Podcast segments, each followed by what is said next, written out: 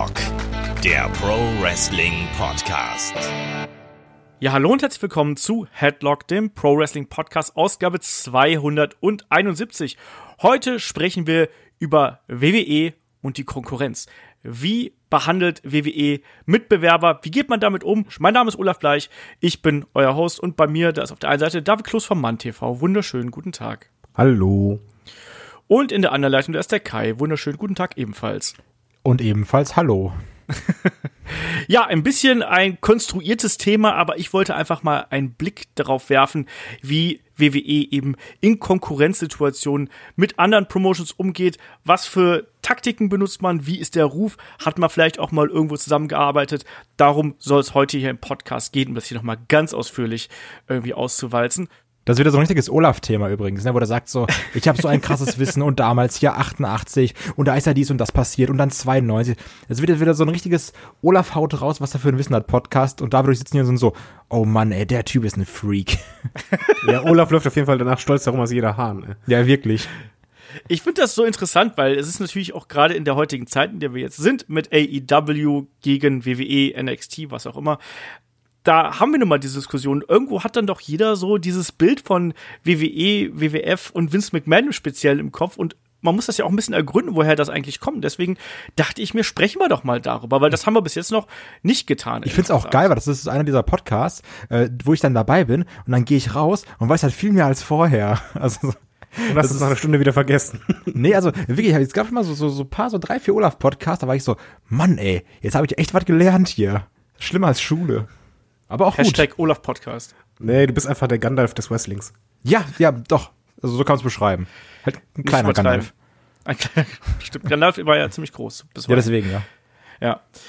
Ähm, ich wollte eigentlich gerade sagen, dass du das dann spätestens dann wieder vergessen hast, wie dann wieder ein Wrestling-Wochenende irgendwie ansteht und du dann drei Tage durchpowerst. Das ist wahr. Aber da kann ich noch so, kurz bevor ich dann alles vergesse, sage ich so, ach übrigens, wisst ihr eigentlich, wie damals hier Vince McMahon 92 Konkurrenz aufgekauft hat? Und dann ziehe ich ein Bier weg. oder den äh, Wodka Energy oder so. Ja, das war Frust. Das war einfach nur purer Frust. Ich dachte, du trinkst nur Bier. Nein, das war, weil Schalke in der letzten Minute einen Ausricht kassiert hat, habe ich einfach dann den Wodka eher auf Ex getrunken, weil ich frustriert war. So viel dazu. Oh. Konkurrenz. Oh. Ja, also Kai war so traurig, dass ihn selbst der Titelgewinn von Timothy Thatcher nicht mehr aufhalten konnte. So schlimm war es. Ja, also, hallo, ne? Es war ganz komplett drüber. Wenn wir schon an der Stelle sind, ähm, da nochmal eine kleine Verweis natürlich auf unseren YouTube-Kanal, da haben wir die Live-Reviews. Der gute Kai und Tobi machen noch für uns die äh, Zusammenfassung, die große Review dann quasi nochmal als Podcast. Die gibt's dann bei Patreon und Steady für die Supporter. Wir haben ganz aktuell auch für unsere Supporter als Dankeschön, weil wir haben das nächste Goal geknackt. Ich meine, wie geil ist das denn? Da haben wir was ganz Besonderes. Da haben Shaggy und ich uns ja hingesetzt und haben äh, ja einen alternativen Kommentar zum Royal Rumble 92 aufgenommen. Und ich habe ehrlich gesagt nicht gedacht, dass das witzig wäre. Also ich habe gedacht, das macht Spaß für uns, aber ist furchtbar für euch. Aber ich habe mir tatsächlich äh, so die erste halbe, dreiviertel Stunde angehört, so probeweise. Und ich muss sagen, das macht verdammt viel Spaß, uns dazu zu hören, weil man merkt, dass wir auch Spaß an dem Thema haben. Und äh, wer da die Möglichkeit hat, mit äh, Euro, zwei Dollar Seite dabei, knapp drei Stunden Podcast und Quatsch, Kinderquatsch mit äh, Michael, fast hier diesmal sogar, und Olaf.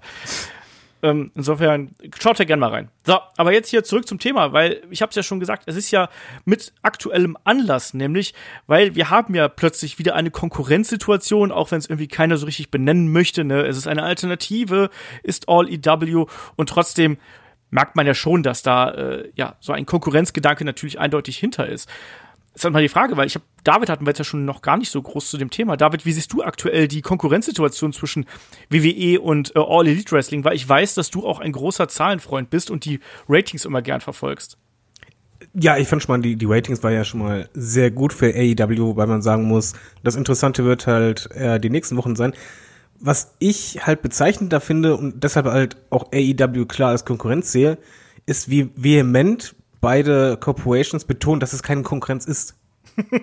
das ist in etwa so wie beim Fußball, wenn halt äh, jemand auf Platz eins ist und so, ja, wir gucken mal, was am Ende bei rauskommt. Ja, sagen Sie doch mal, dass Sie Meister werden wollen. Nee, wir gucken erst mal. Es gibt keine kleinen Gegner. Ja, das ist halt einfach, je, je mehr man das betont, desto klarer wird es. Und am meisten klar wurde es eigentlich in dem Moment, als nach der ersten AEW Weekly Show WWE getwittert hat. Ja. Und zwar gratuliert hat. Und das ist eigentlich eher untypisch, weil WWE Konkurrenz eigentlich totschweigt. Und ähm, ja, es ist halt keine Konkurrenz wie WCW gegen WWE. Also es ist halt eine andere Größe, aber es ist halt erstmals seit langer, langer Zeit mal wieder eine Alternative für Zuschauer im Fernsehen, ähm, beziehungsweise Mainstream-Wrestling-Zuschauer, als auch für die Wrestler selber. Und ich glaube, den Punkt sollte man nicht unterschätzen, weil bei AEW steckt halt auch Geld hinter. Wobei es ja inzwischen auch schon so ist, dass man, wenn man gerade international als Wrestler tätig ist, da kann man schon ganz gut von leben. Aber so ist natürlich ein bisschen angenehmer, weil du nicht ständig touren musst, du musst nicht ständig reisen. Also das Leben als gut verdienter Indie-Wrestler ist, glaube ich, schon sehr, sehr anstrengend, wenn man. Aber ich meine, mal es so gibt so ein Zuhause quasi. Es gibt jetzt Ja, genau. äh, einen zweiten Arbeitgeber, wo du sagen kannst, okay, da bleibe ich nur bei dem, wenn ich möchte. Und Ja. ich kann gut leben. Und das gab es halt lange nicht mehr. Und das ist, glaube ich, ein wichtiger Punkt, der Konkurrenz ausmacht. Ja. Und Konkurrenz belebt bekanntermaßen auch das Geschäft. Und welche Auswüchse das treiben kann, haben wir auch zuletzt gesehen. Da werden wir nachher auch noch ein bisschen kurz drüber sprechen. Kann ich Aber da kurz was und noch Ja. fragen? ja, Ich, ich, zwei Minuten um und ich greife dir schon ins Wort. ist nichts ähm, Neues. Wie immer. Wie seht ihr denn, dass das NXT zeitgleich lief? Also vom, vom Sendetermin her, dass das so gelegt war. Seht ihr das nicht als Versuch, die Konkurrenz zu schwächen oder seht ihr das wirklich so, nein, nein, wir wollten nur zufälligerweise im selben Zeitraum. dann- Also, also das wäre natürlich Quatsch zu sagen, nee, wir liefen da vorher auch schon auf dem Network und das ist aber ein Zufall. Ähm, das ist halt schon ganz bewusst natürlich, ne? Dass sie dann sagen, wir gehen auch ins TV und schöpfen das dann und versuchen dann so irgendwie Zuschauer abzuschöpfen. Also das war halt schon ein klarer Angriff. Das siehst du ja auch, wie jetzt das Produkt dargestellt wird. Dass du versuchst, Talente zu holen, Talente zu halten, Talente wieder runterschickst. Zum Beispiel jetzt irgendwie durch einen Finn Baylor oder sowas. Also das ist schon eindeutig. Ja, sehe ich auch so. Auch wenn es natürlich so war, dass NXT diesen Timeslot schon vorher gehabt hat, aber natürlich auf dem Network und nicht irgendwo im TV. Ich glaube auch, dass das eine klare Verbindung gehabt hat. Also da ist die Kausalitätskette ist da nicht so weit, dass man sich da irgendwie großartig Gedanken drüber machen müsste. Und wenn man so in der Geschichte zurückgeht, dann erkennt man da auch ein Muster. Also das ist nicht das erste Mal, dass man quasi so rein zufällig dann doch irgendwo was anderes sendet äh, oder ne, ein Gegenprogramm sendet. Ähm, das ist durchaus schon so in den Geschäftspraktiken von äh, WWF und WWE und Vince McMahon äh, verhaftet. Deswegen, das ist, das ist nichts Neues und klar ist das auch ein Zeichen in dem Sinne, dass man sagt, ja, wir nehmen die ernst und wir wollen erst gar nicht, dass die wirklich groß werden und versuchen direkt irgendwas dagegen zu setzen. Unsere großen Flaggschiffe, die sind nun mal quasi geparkt auf Montag und jetzt Freitag, da konnten wir nichts mehr dran machen. Aber hier das eine Ding, was wir da noch haben, das platzieren wir da so und schauen einfach mal, ob das dann auch was bringt und äh, versuchen das ein bisschen zu fördern. Ich sehe da auch eine ganz klare Kausalität, klar, ganz klar. Quasi gleich das Produkt, was AEW am nächsten dran ist. Genau das. Ja. Halt das, das Wrestling-versierte Produkt, ne?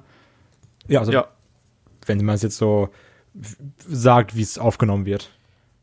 Ja, aber wir dürfen ja auch nicht vergessen, äh, dass ja AEW jetzt nicht gerade die erste Promotion ist, äh, die ähm, mit der WWE Head-to-Head geht, weil natürlich, wir hatten natürlich damals die WCW, das ist ganz klar, das ist natürlich allseits bekannt, aber es gab ja da auch mal so eine Zeit um 2010, wo wir tatsächlich einen, ja, Monday Night War plötzlich wiedererlebt haben. Ähm, 4. Januar 2010 genauer gesagt, damals äh, hat Impact Wrestling, TNA, hat es geschafft, äh, Hulk Hogan zu verpflichten. Und das hier war dann der Start in ein, ja, in eine neue Ära sollte es werden. Es ging auch in eine neue Ära, aber leider rückwärts irgendwo. David, ich weiß, dass du da noch ganz lebhafte Erinnerungen irgendwo dran hast. Es war ein fantastischer Abend, als die Verpflichtung von Hulk Hogan bekannt wurde. Ging halt wirklich das wie in so ein ja, Feuerwerk auf, einfach weil die Hoffnung aufkam bei den Fans, oh, da passiert was ganz Großes. Und Eric Bischoff war ja auch dabei. Und ähm, nicht nur das, sondern es wurde halt angekündigt, wir gehen live auf Sendung, und zwar Montag. Zeitgleich zu Monday Night War. Ja. Und das war halt wirklich eins zu eins der Monday Night War. Und vom Gefühl her, das, die Vorfreude kann ich gar nicht beschreiben, weil das war wirklich so in, im Internet alle am spekulieren, was passiert hier, was passiert da. Dann hat WWE noch rein rausgehauen, dass sie ausgerechnet für diesen Abend angekündigt haben, dass Bret Hart auftreten wird. Wohlgemerkt das erste Mal seit äh, den Montreal Schoolshop. Und dann hattest du echt die Qual der Wahl. Ich habe es dann so gelöst, dass ich zwei Monitore hatte ich halt. Auf den einen Monitor hatte ich halt äh, War laufen Auf dem anderen Monitor hatte ich dann TNA laufen. Absolut synchron. Ich habe halt nur ab und zu dann bei den einen den Ton ausgemacht, beim anderen den Ton wieder angemacht. Bin dann echt drüber geswitcht und das war unfassbar. Das hatte so einen Einschlag auch äh, medial von den Waitings her. TNA ist unfassbar einfach nur eingeschlagen, wo du dachtest, okay, die Show, die haben abgeliefert, da waren halt Überraschungen sondergleichen. Bei WWE war halt genau diese Reaktion von damals, auch eben, wir müssen jetzt richtig einen raushauen mit Bret Hart und Shawn Michaels und, und Vince und Co. Das war richtig heftig. Das Problem war halt einfach nur, es war nur diese eine Show, die so extrem einschlug. Ja. Und man hat natürlich da auch extrem viel Geld einfach dafür bezahlt. Und was man dam damals nicht hatte. Also wir haben ja schon ein bisschen darüber gesprochen, was passiert, wenn man mit Geld hantiert, was man nicht hat. Und das hatten die eben damals einfach nicht in diesen großen Mengen. Ne? Da haben sie ja dann auch wirklich einfach mal nicht nur einen Hogan reingeholt, du hast gerade Eric Bischoff schon angesprochen. Wir hatten einen Ric Flair da, Sean Waldman, wir hatten Scott Hall noch mit da. Ähm, und die Nasty Boys. Die Nasty Boys waren furchtbar, weil als Scott Hall rauskam, war Hammer. Generell musst du ja sagen, da hat sich echt ein kleiner einfach von sich aus äh, mit den Großen angelegt, weil es war ja wirklich komplett der Sendeplatz. Die hätten auch sagen können, wir gehen zu unserem alten, die hatten ja damals einen anderen, ich glaube Donnerstags, Sendeplatz, der gut funktionierte. Und die haben von Ja. sich aus gesagt, nein, wir drehen nicht nur auf, sondern wir gehen zeitgleich in Konkurrenz. Das war halt wirklich die Kampfansage schlechthin. Genau, man holte damals tatsächlich drei Millionen Zuschauer. Und das war die höchste Reichweite, die TNA jemals gehabt hat. Sollte man auch nie wieder äh, erreichen, wie du richtig gesagt hast. Äh, sonst deutlich niedrigere Einschaltquoten auf dem Donnerstag. Aber äh, das hat hier zumindest kurzzeitig für Bass gesorgt. Aber das war gar kein richtiger Monday Night War oder sonst irgendwas, sondern das Problem, da musste WWE auch gar nicht viel machen eigentlich, sondern das, das Problem hat sich da äh, relativ äh, schnell von, von selbst äh, erledigt. Das muss Aber auch man hat auch so, das klingt halt so ein bisschen so, als hätte man einfach alles auf eine Karte gesetzt. Ja, hat man genau. auch. Dieses, ähm, wir, wir geben jetzt gerade ganz viel Geld aus und hoffen einfach, dass die Namen einschlagen. Weil letztendlich, du gibst dann ja viel Geld für diese Talente aus, aber du hast ja deine Show noch nicht gefüllt. Also weil das ist ja halt immer noch eine Wrestling-Show, ne? Und ähm, wenn dann, klar, ein Ric Flair, der wrestelt auch noch, bis der keine Ahnung wie alt ist oder sowas, aber ähm, du musst ja trotzdem dann noch ein anderes gutes Programm rum, darum herumschreiben. Das ist einfach nur zu sagen, wir geben jetzt keine Ahnung, wie viel Prozentsatz von unserem gesamten Budget aus, nur damit wir jetzt die Namen da haben. Ja. Ja, Das- plus, man, darf auch nicht vergessen, man hat dann natürlich auch einen Teil seiner eigenen Identität Oh, ja. geopfert. Ich glaube, das ist auch noch ein ganz wichtiger Faktor, der hier ganz viele alte Fans, glaube ich, auch verprellt hat. Man hat ja damals, glaube ich, auch den, äh, den sechsseitigen, den sechseckigen Ring hat man ja äh, quasi ad acta gelegt. Dazu noch die ganzen Allstars, die da ja, ich meine, das ist ja fast schon die Invasion, wie wir es damals äh, bei der WCW gehabt haben, aber 25, 15 Jahre danach so ungefähr. Ja, vor allen Dingen waren dieselben Strippenzieher dahinter. Die haben eigentlich Genau, dasselbe das- gemacht wie zum Ende der WCW oder was halt die großen Fehler waren. Das wiederholt. Ganz schlimm war auch Hogans Aussage, Poor Wrestling gehört in einen vierseitigen Ring. Allein diese Aussage war halt eigentlich ein Tritt in die Eier für jeden TNA-Fan. Das war nicht gut. Was man allerdings positiv hervorheben muss oder was auch zeigt, was Konkurrenz ausmacht, die Ratings war ja nicht nur von TNA heftig in dem Moment, sondern auch bei War.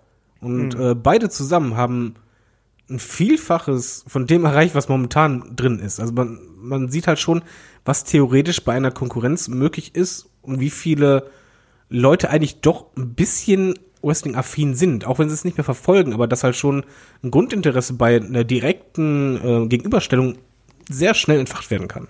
Ja, das auf jeden Fall, aber hier hat man das dann eben einfach unterschätzt, glaube ich. Ich glaube, man hat viele Sachen überschätzt, man hat viele Sachen unterschätzt und man darf eben auch nicht vergessen, eine Wrestling Company zu führen, ist eben auch noch ein Business irgendwo. Und wenn man da nicht 100% drauf achtet und nicht äh, alles irgendwo im Auge hat, dann kann sowas auch ganz schnell sprichwörtlich ins Auge gehen und dann bist Klingt du schneller raus als gedacht. Ja. Klingt halt wie eine geil gebuckte Indie-Show. Ja, also, die, die war halt super cool, weil du nicht wusstest, was dich erwartet und weil du das Gefühl gehabt hast, es ist ein Neustart. Äh, aber daraus, ja, es war auch ein Neustart, aber es war eben ein Neustart dann auch in vielen Bereichen im negativen Sinne. Das Ja. ist eben das Problem Es gewesen. war im Grunde genommen, kannst du dir vorstellen, wie bei WCW, eigene Talents wurden eigentlich wieder runtergedrückt, Ja. die eigenen Stars, was genau der größte Fehler war und so war einfach ganz schnell die Luft raus und du hattest halt das Gefühl, da ist halt eher eine Show von Hogans Buddies und er und das war's. ja. Ich weiß noch, wie man damals dann irgendwie versucht hat, einen AJ Styles plötzlich als, äh, Oh ja. Als, als Blutschipper irgendwie zu verkaufen oder sonst irgendwas. Ich Der ist doch jetzt schon seit sieben Jahren oder acht Jahren hier so gefühlt und ihr wollt mir verkaufen, dass der jetzt irgendwie hier ein Neuling ist. So, also, sorry, das geht halt alles nicht. Nee, das hat alles nicht gepasst. Äh, Impact äh, ist danach eigentlich erstmal in ein ganz, ganz tiefes Loch gefallen und hat auch sehr lange gebraucht, bis es da wieder rausgefunden hat. Inzwischen ist es ja ein annehmbares, gutes Produkt, aber äh, ich glaube, das hat sich da hier von dem Image-Schaden eigentlich nie erholt. Wenn wir hier gerade schon bei diesem Konkurrenzgedanken sind, dann äh, lass doch gerade mal so mit so ein paar Vorurteilen irgendwie aufräumen, beziehungsweise lass uns die mal aufgreifen. Ähm, weil man, man spricht ja immer wieder darüber, so ja, WWE macht die andere Promotions kaputt und David, was kommt denn dir so für Gedanken in den Kopf, wenn man WWE und andere Promotions oder WWE und die Konkurrenz irgendwie in einen Mund nimmt? Bei mir komplett Mainstream-Gedanke ist halt äh, ECW als auch WCW halt einfach. Und zwar in dem Moment, wo beide gekauft wurden. Wo halt beide Companies am Ende waren. Und ja, bei WCW wurde es halt am deutlichsten. Ich meine, da war es halt nicht unbedingt viel Main-Event-Potenzial dabei. Aber die Wrestler wurden halt schon als die äh, Firma geschluckt wurde, ähm, sagen wir mal, nicht gerade gut dargestellt. genau, das ist ja ein Punkt, dieses typische, äh, wenn WWE externes Talent, das war gerade in den 90ern, war es ja wirklich ganz oft so, wenn man die da eingesetzt hat, ähm, dann sind die auf jeden Fall nichts geworden, weil WWE wollte eher das Homegrown Talent irgendwo fördern und deswegen sind, sagt man ja auch, dass zum Beispiel Ric Flair nie bei WWE so groß geworden ist, wie es hätte bei oder wie es bei, bei, bei der WCW oder der NWA gewesen ist, so einfach, weil er da immer der, der Außenseiter gewesen ist. Das ist ja ein, ein Aspekt. Kein anderer ist natürlich auch dieses typische Aufkaufen von Talent und sei es nur, damit es die Konkurrenz nicht bekommt, oder? Äh, geht's an mich? Weiter eigentlich äh, Kai. Ach so, ja, du Kai, hau mal rein. Du hast meinen Namen nicht gesagt. Ähm, hab ich? Echt? Okay, dann habe ich es nicht mitbekommen. Ähm, ja, das ist ja ein bisschen das Problem, was halt heutzutage irgendwie genannt wird, dass ähm, oder nein, das ist ja wirklich schon ein krasser Vorwurf, nicht nur ein Problem, dass immer gesagt wird, oh ja, die kaufen gerade in der heutigen Zeit, wo auch viele Wrestling-Fans, also jetzt zum Beispiel Olaf, wir beide ja auch, ähm, Indie-Shows besuchen, aber gerade in der UK, wo es halt irgendwie noch größer ist, Indie-Shows zu besuchen, weil auch irgendwie immer große Shows sind drüben. Ähm, dass da immer gesagt wird, okay, da muss nur einer irgendwie drei gute Matches haben, dann kriegt er einen NXT-Vertrag und dann wird er uns quasi weggenommen. Und dann hat er natürlich dieses, häufig wird dann ja auch zu Wrestling eine Verbindung aufgebaut. Und äh, dass du sagst, oh, ich habe den jetzt in den Indies so und so oft gesehen und in kleinen Hallen vor 100 Leuten oder sowas. Und dann wird die Person gekauft, also, also eingekauft, wie man es dann natürlich nennt als Fan. Ähm, und dann versauert die da irgendwie. So dieser, dieser Typ, den du so als Star wahrgenommen hast die ganze Zeit, der wird dann bei der WWE gesigned und dann denkst, am Anfang dachte man, okay, jetzt gehen sie durch die Decke, jetzt sind sie bei der WWE das, fand ich war immer so die Einstellung, die man so vor, kann man sagen, vor drei Jahren hatte, vielleicht so vor drei, vier Jahren. Und jetzt heißt es immer, oh, das ist bei der WWE, ja, die können den ja eh nicht richtig einsetzen. Weil jetzt hast du halt auch häufig, dass dieser, dass diese Verträge dann ausgelaufen sind oder dass dann Wrestler unzufrieden sind, die eingekauft wurden und dann wieder zurück in die Indies gehen. Das stimmt. Das ist so Den ein Weg hast du inzwischen eher. Ja. Aber stimmt eigentlich das Vorurteil dahingehend, dass WWE, haben die in den letzten 20 Jahren wirklich viel eingekauft? Also Promotions, die wirklich Bestand hatten oder hatten die nicht nee. eher die Resterampe genommen? Naja, na gut, man hat natürlich jetzt, wenn, wenn wir jetzt mal, also wenn wir jetzt mal ganz weit zurückgehen, ich mache jetzt mal den, den Rundumschlag hier, wenn man ganz weit zurückgeht, dann haben wir natürlich schon so das Gefühl gehabt, dass WWE gerne mal Top-Talent verpflichtet hat und das nicht unbedingt so gewinnbringend eingesetzt hat, wie man sich das vielleicht vorgestellt hat. Mir ist gerade spontan ein Shane Douglas zum Beispiel eingefallen, der ähm, Anfang der 90er wirklich ein, ein äh, aufstrebender Akteur gewesen ist, bei der, bei der ECW ja wirklich zu einem Main-Eventer geworden ist. Und dann kam er zur WWF und war plötzlich Dean Douglas und war ein Lehrer. Nur mal so als ein Beispiel. Auch ein Ric Flair ist nie so groß geworden. Ähm, und auch diverse andere äh, Stars, die vielleicht ähm, bei der WCW große Namen gewesen sind, sind dann äh, oder bei der ECW und speziell sind dann bei der WWF nichts geworden. Chris Candido beispielsweise ist auch so ein Kandidat, der bei bei der, bei der ECW Triple Threat ein richtig großer Name, auch ein super Talent irgendwie bei Smoky Mountain vorher gewesen. Ähm, hier war es dann eben so, da war er plötzlich mit äh, Tamilian Sitch, mit seiner damaligen Frau, war er dann plötzlich, waren sie plötzlich Body Donners und waren irgendwie Fitnesstrainer. Doofe Zeit natürlich, aber das kann man durchaus so sehen. Andererseits kann man auch sagen, hey, den Steve Austin hat man damals quasi von ECW geholt, hat ihn erstmal zum Ringmaster gemacht, das hat natürlich nicht geklappt, aber im Anschluss wurde aus ihm Stone Cold Steve Austin, der verdammt größte Star im Wrestling. Oder Jericho von WCW. Der hat auch erstmal gebraucht, muss, ich, muss man ja auch sagen. Der hat ja auch erstmal so seine komischen Geschichten gehabt, aber den Jericho. Nein, ich, ich meinte, damit er, das war jetzt kein Main Eventer bei WCW, wo man sagt, genau. ah, ich muss richtig was bieten, sondern äh, ist so ein bisschen schwierig. Vorurteile stimmen halt teilweise, aber teilweise ist es auch manchmal genau andersrum gewesen. Ja, ja, also deswegen, es, es sind eben, deswegen sind es eben Vorurteile, ne? Weil man, man behält natürlich bestimmte Punkte im Kopf und bestimmte andere Gegenargumente, die wischt man einfach weg. Ich glaube, so jemand wie ein Ric Flair hätte noch größer werden können bei der äh, WWF, hat aber da anscheinend nicht so ins, ins Schema gepasst und anscheinend hat er auch nicht die Befürworter gehabt. Auch da darf man nicht vergessen, äh, Promotion ist dann eben auch ganz oft Politik-driven irgendwo. Da gibt's nun mal die Backstage-Politics. Und wenn du da genug Leute gegen dich hast, dann hast du eben ein Problem. Das ist dann äh, nun mal einfach so, dass es nicht nur bei WWF so gewesen oder es war bei der WCW ja teilweise noch viel schlimmer oder bei anderen Promotions auch. Insofern ja. Ähm, Aber das warte, ist äh, Interess- dazu einmal kurz, ich finde auch in der heutigen Zeit hast du ja noch teilweise dieses Gefühl.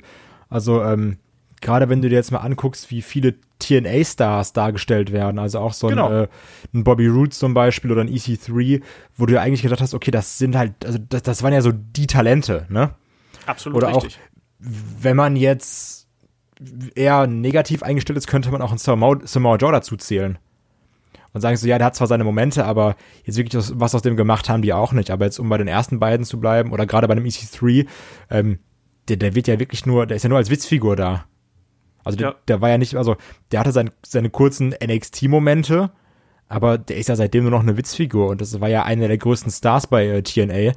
Und da fragt man sich auch immer, liegt es irgendwie an, an Backstage-Politics oder will man einfach nur sagen, so hier, das ist euer Star und für uns ist der komplett egal, wir, wir wollen irgendwie euren Star kaputt machen, ähm, weil man das ist auch, glaube ich, schwierig zu sagen, was, um jetzt mal Vince McMahon so als, als diesen Kopf darzustellen, ist, glaube ich, auch schwierig zu sagen, was in dem Kopf von Vince McMahon vorgeht, weil ich kann mir auch vorstellen, dass der schon echt auch ein Arschloch sein kann und einfach nur mit ganz fiesen Mitteln etablierte Stars aus anderen Promotions schlecht darstellen möchte, in Anführungsstrichen, wenn er, wenn, wenn er das wirklich möchte. Ich, ich, also ich glaube auch, dass er ein Arsch sein kann. Äh, wenn du so lange bestehst, musst du, glaube ich, auch ein Arsch manchmal sein. Allerdings gibt's halt ein Argument, was da auch gegensprechen könnte. Ja, mein Gott, ich höre mich gerade an, als würde ich die ganze Zeit WWE verteidigen, möchte ich gar nicht. Aber wenn man an NXT Scheiße! Ja, aber guck, äh, denk mal an die NXT-Stars, die hochgezogen wurden, äh, die bei NXT echt top waren, die dann aber im Main-Roster wirklich lächerlich teilweise dargestellt werden. Und das würde ja dagegen sprechen, weil das ist ja nicht die Konkurrenz, sondern du schwächst sogar dein ei- eigenes Haus. Das ist wahr. Da hat er recht. Ja. Ähm, David, du hast gerade die Frage in den Raum geworfen, ob WWE in den letzten äh, 20 Jahren, also ich sage jetzt mal nach dem Monday Night War, ne? also das nach Ja. 2001, die letzten 17 Jahre, Olaf Mathe-Genie, Steiner Math, ähm, ähm, äh, ob die da noch irgendwelche Promotions gekauft haben. Ich meine, klar, sie haben Partner-Promotions äh, sich an Land gezogen, das wissen wir. Äh, man hat natürlich aber in erster Linie versucht, sein eigenes Developmental-System aufzubauen und da quasi so eine Art Mikrokosmos für sich zu bauen ähm, und das eben auszubauen. Und da ist mich ein interessanter Punkt. Es, es gab ja sogar mal Gerüchte, dass, ähm, äh, dass WWE Impact zum Beispiel kaufen würde. Auch Ring of Honor hat mal, mit denen hat man ja sogar eine Zeit lang zusammengearbeitet. Aber trotzdem hat man es eben nie geschafft. Und ich kann euch auch genau sagen, warum. Weil man die nie als Konkurrenz angesehen hat, oder? Ja, das kann ich mir gut Ja. vorstellen. Und es ist auch letztendlich einfach praktisch, weil du dann sagst, komm, lass, lass die sich da die ganzen Skills drauf schaffen, ähm, also was so diese, diese Wrestling-Skills angeht und auch Promo-Skills teilweise. Und den Feinstift, den machen wir dann einfach, wenn wir sie holen. So dieses äh, TV-Work, Camera-Work. Das ist ja auch, das macht ja auch Sinn. Ne? Also so Ja. im, im Endeffekt, du hast dann da liegen mit, mit teilweise Stars, natürlich jetzt keine Stars vor 10.000 Leuten, sondern irgendwie vielleicht vor teilweise 1.000, 2.000, 3.000 oder manchmal auch nur 500, ähm, die dann da geile Matches abreißen und dann holst du einfach die Wrestler rüber und sparst dir quasi die Ausbildung, äh, um den als, als eigenen Typen aufzuziehen, wie man es halt teilweise mit äh, Footballspielern oder keine Ahnung was gemacht hat oder Cheerleadern, wenn man jetzt an die, an die Women's Division denkt. So kannst du dir auch dann irgendwie einen CM Punk, einen Daniel Bryan oder also guck dir doch mal Ring of Honor an von z- 2.1 bis 2.5 oder sowas. Wie viele Leute, wie viele Namen davon jetzt bei WWE sind. Ja, also ich war. Existiert Ring of Honor nicht erst seit 2.3? 2, Ja, oder seit so? 2.3, keine Ahnung. Du, du weißt doch, was er meint. ich weiß, was er Anfang meint. 2000er Jahre. Ja, ja, ich, ich weiß, natürlich. Ich meine, aber natürlich waren die natürlich noch nicht komplett, das muss man auch sagen. Die haben ja auch bei WWE erstmal Lehrjahre wirklich ableisten müssen. Auch ein Daniel Bryan war ja am Anfang, ich erinnere nur an den, an den, äh, an die Sache mit den Bellas damals, hat er ja auch tolle Geschichten gehabt.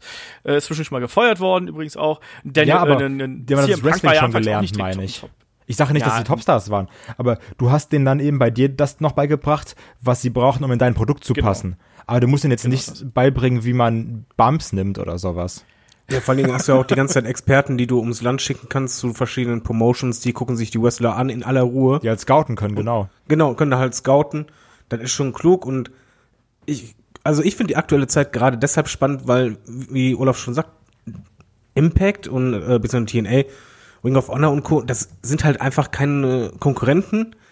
AEW hingegen könnte, also muss nicht, aber könnte halt eine sein. Deswegen finde ich es sehr interessant, weil ich glaube, für WWE ist halt entscheidend äh, nicht der kleine Markt der Hardcore-Fans und Co., der besteht halt quasi jetzt um die WWE herum. WWE ist absoluter Mainstream, aber dass da halt jetzt erstmals wieder eine Mainstream-Promotion kommt, die halt auch Ratings erzeugen könnte, einen guten Deal hat. Und ich glaube, wenn da die Ratings halbwegs konstant bleiben oder vielleicht sogar mal irgendwann wachsen sollten, dann könnte WWE ganz schnell anders agieren. Und was ich eben auch interessant finde, zum einen, man reagiert ja darauf, was da passiert. Du hast gerade Twitter angesprochen. Gut, das hatten wir jetzt vor 20, 30 Jahren natürlich noch nicht. Aber wir hatten beispielsweise auch äh, AEW-Chance bei Hell in a Cell. Und das hatten wir früher auch. Also wenn man in die Mitte der 90er geht, da gab es auch mal Easy Dub Chance äh, nach dem King of the Ring 95. Und trotzdem ist es ja so, dass äh, WWE und WWF, wenn man noch ein bisschen zurückgeht in die, in die 80er, 90er, deswegen frage ich gleich den David erstmal, ähm, da hat man ja eigentlich immer versucht, möglichst gar niemand anders zu nennen. Ich weiß, David, du, wir haben, wir haben ungefähr zur gleichen Zeit angefangen, Wrestling zu schauen. Ähm, und für mich gab es damals nur WWF in den 90ern, weil auch die äh, Kommentatoren und auch innerhalb der Shows, da wurde ja niemand genannt. Da wurde dann höchstens mal gesagt, ja, der war hier äh, sehr erfolgreich oder sonst irgendwas ist ein großer Star, aber man hat damals noch sehr stark darauf Wert gelegt, dass man quasi in diesem WWF-Kosmos bleibt und man hat einfach andere Promotions gar nicht anerkannt, oder? Äh, ja, das war ja selbst, wenn mexikanische oder äh, asiatische Wrestler dabei waren, die ich nicht kannte, wurde halt gesagt, ja, Superstar, na, na, na, aber ich, von meinem Wissen her, war gar nicht so weit zu wissen, von, dass er von einer anderen Promotion eigentlich kam. Liegt aber, glaube ich, daran, dass wir ja nicht so viele Medien hatten, wo wir uns informieren konnten. Wir hatten halt Fernseher. Ich hatte noch ab und zu das offizielle WWF-Magazin, was ich gelesen habe vom Kiosk. Aber das war's dann auch. Und da, dieses Totschweigen war gerade zu der Zeit einfach sehr klug, weil woher solltest du das wissen? Ich habe das erstmal erst gemerkt, dass es überhaupt noch eine andere Liga gibt, als ich per Zufall damals bei DSF eingeschaltet habe nachmittags und dann lief da WCW in diesem Ja. kleinen Disney-Studio. und selbst da habe ich das noch nicht als Konkurrenz angesehen. Ich habe das irgendwie als einfach zwei verschiedene Sachen angesehen und erst mit dem äh, Anfang der NWO-Storyline, da wurde mir erst richtig bewusst, eigentlich recht spät, Scheiße, das stimmt ja, das sind ja Konkurrenten. Also die, die liefen beide so nebeneinander her. Das eine war für mich diese große Liga, das andere die kleine, die sogar mal hier in Wuppertal kam, in die Halle, fand ich super. Aber ja, so richtig Konkurrenz. Ich glaube auch dieses, diesen Twitter-Post, den musste WWE machen, beziehungsweise äh, in Social Media kann man ja nicht alles löschen. Es geht nicht. Du kannst nicht alle Kommentare löschen, da hängst du monatelang äh, dran. Und ich glaube einfach, das war ein sehr kluger Schachzug, dass du halt ein bisschen darauf eingehst. Aber im Fernsehen hingegen machen sie es ja ganz anders. Da drehen sie halt den Ton ein bisschen lauter, wenn mal AEW-Chants kommen. Und gut, da machen sie ja quasi, ja, beziehungsweise einen anderen Ton drüber. Ach so, Oder halt die Chants ein bisschen leiser. Äh, da reagieren sie ja genauso wie früher. Weil das ist ein anderes Medium. Das heißt halt, der, der vom Fernseher sitzt, heißt nicht zwangsläufig, dass der auch äh, sich großartig über Internet informiert hat. Also man hat ja auch teilweise gehabt, dass man, äh, ich glaube, das war bei den Roman Reigns Chants waren es ja auch damals, wo man komplett andere Soundbits irgendwie reinge reingebaut hat oder sonst irgendwas. Das hat man ja auch schon gemacht. Ich weiß, das ist das erste Mal, wo ich mich beim WWF-Programm gewundert habe, dass da irgendwie was von anderen Promotions gesagt worden ist, war damals bei äh, Ric Flair, als der rübergekommen ist zur WWF. Den fand ich damals ganz grauenvoll. Ich wusste nicht, wer der war und ich fand ihn furchtbar schlimm und habe immer empfunden, dass der nicht in das Produkt passt. War ja auch nicht allzu lange da, Anfang der 90er. Aber Der hat auch sogar den Titel, ne? Genau, er hat ja damals den, äh, den, äh, den Titel mitgenommen, weil ja die äh, NWA noch Schulden bei ihm hatte. Deswegen hat er den Belt jetzt am Anfang mitgebracht und der wurde ja dann verpixelt. Aber er wurde ja da als Real World Champ wirklich auch angekündigt. Und das fand ich eben schon so kurios. Und grundsätzlich, ja, man hat immer versucht, das totzuschweigen, aber David, du hast natürlich auch gerade ganz recht gesagt, man hatte ja auch schon durchaus so ein paar Kooperationen laufen. Das finde ich übrigens auch interessant, weil in meinem Kopf ist es immer so, dass die WWF eigentlich sehr für sich geblieben ist und neues Talent für sich präsentiert hat. Trotzdem ist es aber so, dass wenn man zurückschaut, dass es da durchaus auch große Kooperationen gegeben hat, sogar mit, mit namhaften äh, Promotions. Beispielsweise hat man von den 70ern bis Mitte der 80er auch mit New Japan äh, zusammengearbeitet und hat beispielsweise ähm, Bob Backlund oder Hulk Hogan zu, nach, nach äh, Japan geschickt, zu New Japan, wo dann auch beispielsweise einen äh, Bob Backlund seinen äh, WWF Champion-Titel an Antonio Inoki damals verloren hat. Das war wohlgemerkt im Jahr, als ich geboren worden bin. Also 1979 ist schon sehr lange her, habe ich nicht live miterlebt trotzdem. Das wäre eigentlich auch witzig, so direkt. Schämst du dich nicht? Ja, so ein bisschen, das ist ein bisschen schade. Aber man hat da eben auch andere, andere Talents geholt. Es gab ja sogar damals einen äh, WWE Junior Heavyweight Belt, den es mal ganz kurz gegeben hat, den Tiger Mask zum Beispiel gehalten hat. Das gab's. Ich weiß auch noch, ich glaube, David, du wirst dich auch noch dran erinnern können, das war beim im Vorfeld vom Royal Rumble 97, wo die ganzen Mexikaner von AAA rübergekommen sind. Das war übel. Das war der Royal Rumble, den Stone Cold gewonnen hatte. Genau. Wo immer wieder Mexikaner reinkamen, wo einer sogar die Regeln nicht verstanden hatte. Der ist nämlich übers oberste Seil äh, rausgesprungen. Richtiger Great Kali Move. Ja, da, da waren halt Ja. einfach mehrere Wrestler, mit denen du als Zuschauer, wenn du es halt nicht wusstest, einfach nichts anfangen konntest. Das war wirklich von einer Promotion und äh, deshalb war der World Rumble für mich beim allerersten Mal gucken sehr verwirrend. Ja, ich fand's auch super anstrengend. Ich hab's auch nicht kapiert in dem Moment. Ich fand die irgendwie ganz cool, weil sie halt abgefahrene Sachen gemacht haben. Aber das war ja der 97er Rumble, der in äh, San Antonio äh, stattgefunden hat. Und da hat man dann eben, klar, die Grenze ist, ist da sehr nah. Da hat man natürlich entsprechende Fans, die auch drauf reagieren. Und da hat man ja Stars wie einen äh, Mil Mascaras, der ja wirklich ein absoluter Megastar ist. Ne? Oder eben einen Cybernetico und Pirot hat man damals ja rübergebracht. Und auch einen Hector Gaza, weiß ich, hatte man da irgendwo auf der Karte. Plus natürlich auch die Minis, die man da äh, reingeholt hat. Aber das war so auch so ein, so ein, so ein Punkt für mich, wo ich sagte, okay, hm, okay bisschen merkwürdig, aber mal gucken. Wir hatten auch eine Zusammenarbeit mit, mit äh, Smoky Mountain natürlich zwischen 93 und 95, was ja dann erst als Konkurrent und später dann eben als ja, als Developmental Liga irgendwo funktioniert hat, wo man dann auch Talent rübergeholt hat, zum Beispiel auch, äh, ja, weiß ich eine Chris Candido zum Beispiel damit mit ins Boot geholt hat. Man hat ja auch, weiß ich nicht, 93 Survivor Series plötzlich die Heavenly Bodies gegen den Rock'n'Roll Express gehabt, was gar keinen Sinn gemacht hat. Oder man hatte auch die Steiner Brothers gegen die Heavenly Bodies damals beim SummerSlam natürlich gehabt. Und auch hier, ich als Fan, der nur der nur WWF damals gesehen hat, so Heavenly Bodies haben halt überhaupt nicht für mich ins Schema da gepasst. Sind tolle Wrestler gewesen, aber sahen halt aus wie Grütze irgendwo. Ich fand die Und total. ja, natürlich. Waren sie ja auch. Ne? Aber Aber mal eine Frage an, an Kai. Wann hattest du angefangen mit Wrestling gucken? Welchen Jahr? Oder grob? K 2, 3, 2, 2.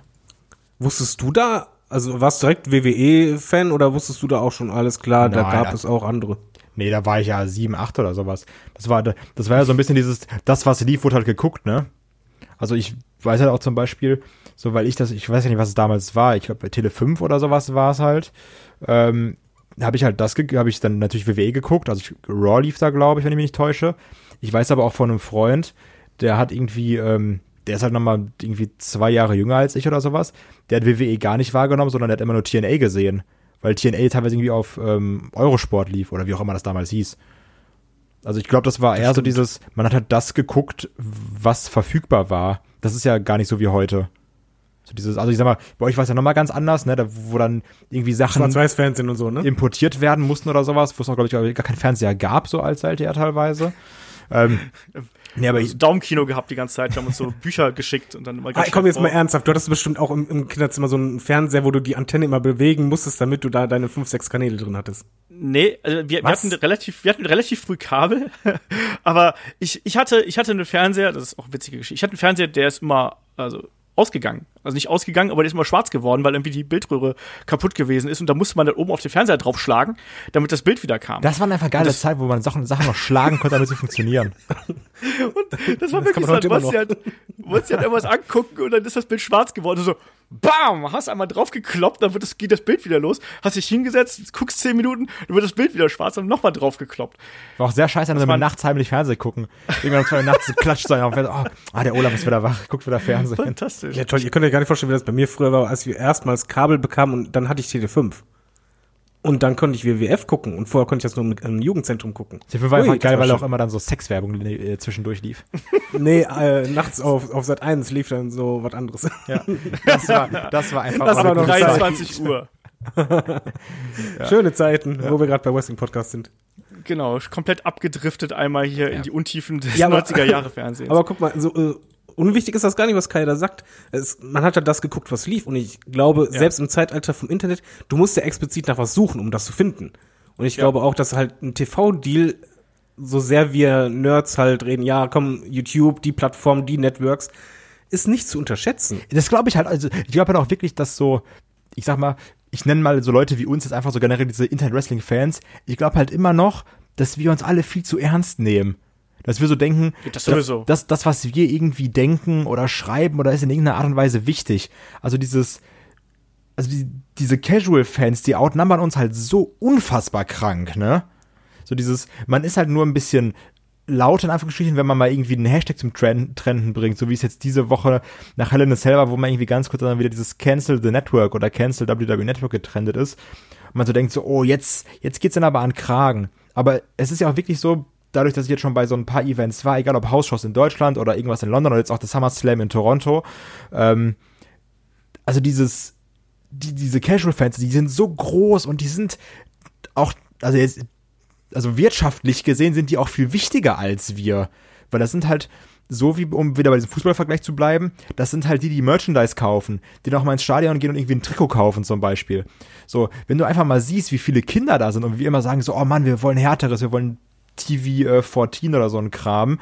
Ähm, ey, wenn du siehst, was da teilweise Eltern für Tüten raustragen, ne? Und nur weil, weil du dann da irgendwie sitzt mit deinem Bullet Club Shirt, was du von, äh, keine Ahnung, äh, irgendwie bestellt hast, von Pro Wrestling Tees oder sowas und denkst du, du bist der große Zampano.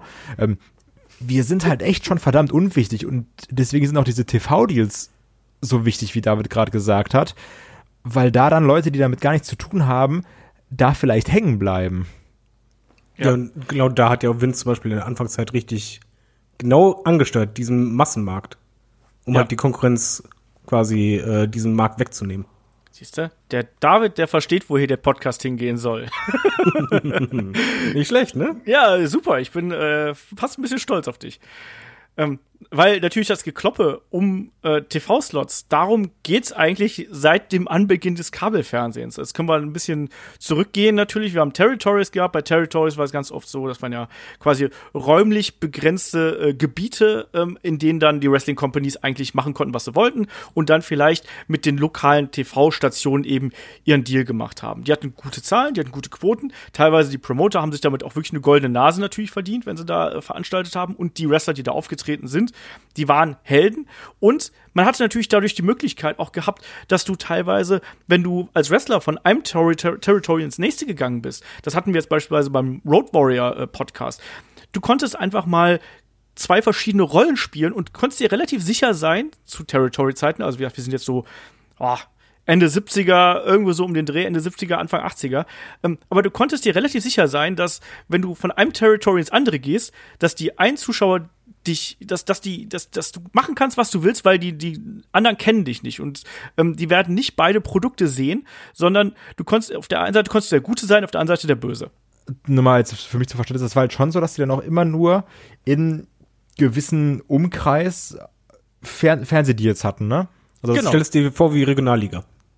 Ja, also, das- also das heißt dann halt wirklich so, das ist jetzt jetzt einfach nur so ganz als, als, als dumm für mich. Sagen wir jetzt also irgendwo in Texas oder sowas und dann kann auch quasi nur Texas oder vielleicht noch das nähere Umfeld das auch wirklich empfangen, den Sender. Genau. Ah, okay. Krass. Und deswegen, es war ja vor Vince, war ja alles so getrennt, alles für sich. Ja, ja, genau. Und er hat dann quasi mal eben kurz versucht, alles zusammenzufassen. Er war nicht der Einzige. Das ist eben auch das Interessante. Es gab natürlich dann auch, ähm, es gab natürlich große, große Sender, ne, Kabelkanäle und so. Aber es, er war auch nicht der Einzige, der dann diese Vision gehabt hat. Aber er, also letztlich hat sich dann Vince McMahon mit WWF natürlich durchgesetzt. Aber David, weil du gerade schon angefangen hast, es gab ja hier wirklich so ein paar heiße Konkurrenzkämpfe wirklich zwischen den Promotions. Und da können wir vielleicht auch mal so zwei, drei Beispiele nennen. Ich weiß, das ist furchtbar weit weg, es ist inzwischen schon über 40 Jahre her, aber nur um mal so das Gefühl dafür zu kriegen, woher diese Taktiken und diese Methoden, die er jetzt eigentlich auch wieder benutzt. Also er, Vince McMahon, S, WWF, WWE. Ähm, um das mal so ein bisschen aufzuführen, weil du hast ja gerade Georgia zum Beispiel auch angesprochen. Da war das ja damals auch so, dass man äh, ähm, eigentlich lief Georgia Championship Wrestling, wir sind jetzt im Jahr 84, lief auf TBS, also Ted Turners äh, Sender quasi damals. Und da hat Vince McMahon ja einen Deal gemacht mit Ted Turner und den Briscoes damals, dem Besitzer von Georgia Championship Wrestling, dass diese Show, die hieß damals passenderweise World Championship Wrestling, und es war damals einfach so, dass die Briscoes von Vince McMahon von WWF 900.000 Dollar bekommen haben und einen garantierten Job, beziehungsweise garantierte Jobs bei WWF, um diesen Deal klarzumachen. Wir wissen, die Briscoes haben eine lange Geschichte mit äh, WWE und WWF haben Ewigkeiten da gearbeitet und ich glaube auch, dass äh, Gerald Briscoe bis heute sogar noch hinter den Kulissen aktiv ist. Also so weit her rührt das schon. Ja, und für äh, Georgia Sta äh, Championship Wrestling hat das dann hier wirklich das Ende bedeutet. Also man hat den quasi den TV-Spot unter dem Arsch weggekauft und der Booker damals, das war Ole Anderson, der hat nicht gewusst, was da passiert. Und de facto war es, ja, äh, David, erklär mal, was dann quasi Nee, Zuschauern erklär du ruhig, weil sonst bringe ich es durcheinander. Dann erklär, dann erklär, erklär ich es weiter. Also Vince McMahon hat sozusagen damals den TV-Slot von Ted Turner gekauft und die Company von den Briscoes. Und das hat unter anderem dazu geführt, dass viele das gar nicht mitbekommen haben.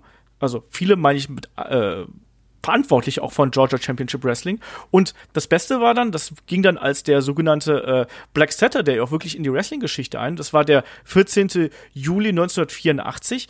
Da haben sich die Fans dann eben auf World Championship Wrestling, so hieß die TV-Show damals, gefreut. Haben eben erwartet, dass da äh, die großen Stars, unter anderem ja Leute wie Dusty Rose haben wir da gehabt, Ric Flair und so weiter und so fort, dass das da über den Sender läuft und die großen Stars kommen. Aber im Endeffekt äh, lief dann eben ein äh, WWF-Programm und damals dann wirklich mit alten Squash-Matches. Die haben da einfach mal was äh, zusammengeschnitten, um sozusagen ihr Produkt hier in den Markt zu bekommen. Und ja, wenig verwunderlich ist natürlich diese äh, ja, Umsetzung hier dann gescheitert. Also sprich, die WWF-Version, WWF World Championship Wrestling äh, hat nicht funktioniert. Es ist bei den Zuschauern nicht angekommen. Zum einen, weil die natürlich was anderes gewohnt waren und zum anderen, weil es eben ja auch ein Großteil eine Recap-Show gewesen ist. Interessant ist allerdings, und damit kommen wir dann zum nächsten Punkt, dass äh, Vince McMahon quasi ein Jahr später oder noch nicht mal ein Jahr später, im März ähm, äh, 1985, diesen äh, Samstagmorgen TV, äh, Samstagabend TV-Slot, aber, aber wohlgemerkt nicht Georgia Championship Wrestling, später an jemanden äh, namens Jim Crockett verkauft hat. Und der sollte im späteren Verlauf nämlich auch noch eine sehr große Nummer sein, ähm, nämlich ein großer Rivale um den Markt. Gerade in den 80ern entbrannte dann wirklich auch ein großer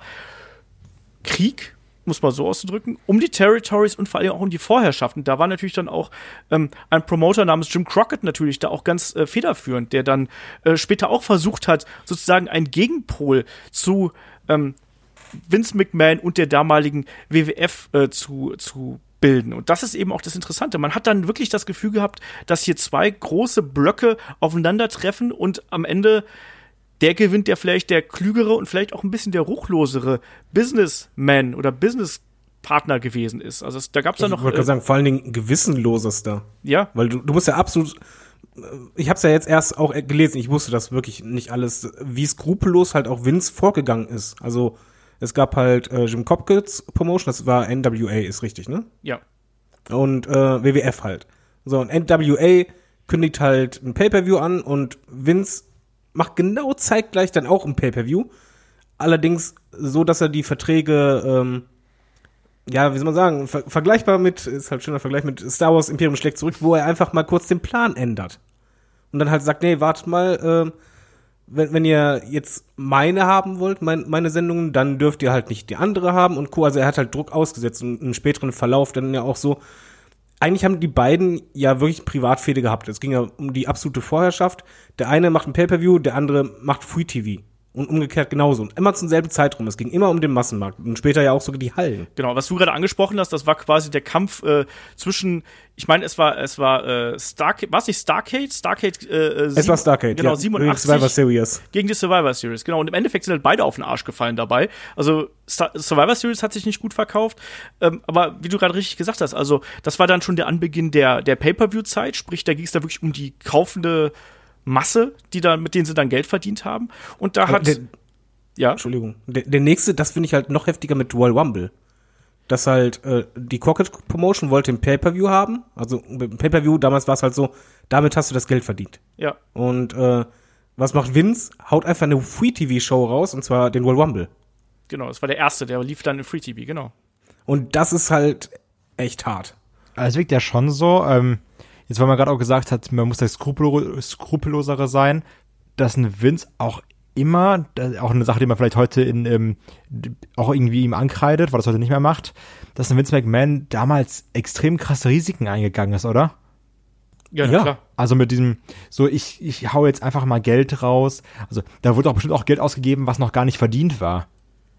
Also wenn du sagst so, dann wurde da irgendwie ein TV-Deal gekauft oder jetzt hier, dann packen wir unser Produkt lieber ins Free TV und äh, machen da kein Pay-Per-View draus, damit es halt mehr Leute sehen können, damit wir damit konkurrieren können. Das waren auch alles schon, also jetzt zumindest klingt das für mich so, extreme wirtschaftliche Risiken. Ne, natürlich. Und vor allen Dingen WCW hat ja später im Monday Night War ja im Grunde genommen ähnliches ja auch versucht. Die Pay-Per-Views von WCW haben sich nicht gut verkauft, weil die halt sich so auf die Ratings fixiert haben und dann lieber halt die Dream Matches im Free TV rausgeballert haben. Aber da verdienst du kein Geld. Und die sind zum Beispiel mitunter daran gescheitert. Und Vince ist wirklich sehr große Risiken eingegangen. Aber ähm, zu einer Zeit, er hatte auch, ich glaube, da gehört auch ein bisschen Glück dazu. Und äh, bei Vince kam halt vieles zusammen. Skrupellosigkeit, Mut zum Risiko, das brauchst du halt. Und Ja. einer musste sich ja durchsetzen. Und ich glaube, das war Vince einfach klar, dass der sich, der, der sich durchsetzt, der hat es einfach erstmal geschafft.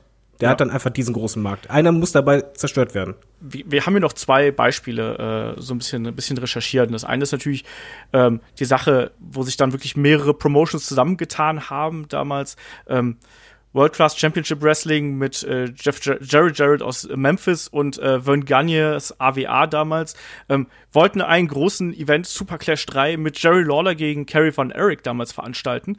Ähm, und was ich damals, was ich gar nicht wusste, muss ich, muss ich zugeben, ich wusste nicht, dass Kerry Van Erich, der Texas Tornado wohlgemerkt, dass der bei einem Motorradunfall einen Fuß verloren hat. War mir komplett unklar und dass der quasi auch, als wir den bei der WWF später gesehen haben, dass der mit einer Prothese äh, im Schuh rumgelaufen ist. Also er hat 86 seinen Fuß verloren und ab da hat er quasi mit einer Prothese gekämpft. War mir vollkommen neu, habe ich nicht gewusst. Und so, dass es keiner merkt. Das war halt wichtig. Genau. Und ähm, naja, man, man wollte da eben eine, eine große Show veranstalten. Und da hat Vince McMahon so äh, unter vorgehaltener Hand einfach mal der äh, äh, Illinois Athletic State Commission quasi einen ja, einen, einen Vorschlag oder eine, einen Tipp gegeben, so dass man doch mal überprüfen sollte, ob es denn sinnvoll wäre, dass Kämpfer ähm, im Staate Chicago überhaupt erlaubt ist, die quasi eine Prothese haben. Also er hat quasi versucht zu verhindern. Arschloch. Ja, aber da, da, ne, um diesen großen Main-Event zu verhindern, damit die da weniger äh, Tickets verkaufen. Und das ist halt eben so ein, ein, ein so, eine, so, eine, so eine Geschichte. Er hat auch später beispielsweise Madison Square Garden. Wir haben noch äh, Das ist heftig. im ey. vergangenen Jahr haben wir eben noch drüber gesprochen, wie ikonisch das ist, dass Ring of Honor und New Japan im Madison Square Garden veranstaltet haben. Auch da gab es wiederum einen Fall, dass Vince McMahon quasi so eine Art Monopol für Wrestling-Veranstaltungen auf dem Square Garden gehabt hat, nämlich indem er einfach mal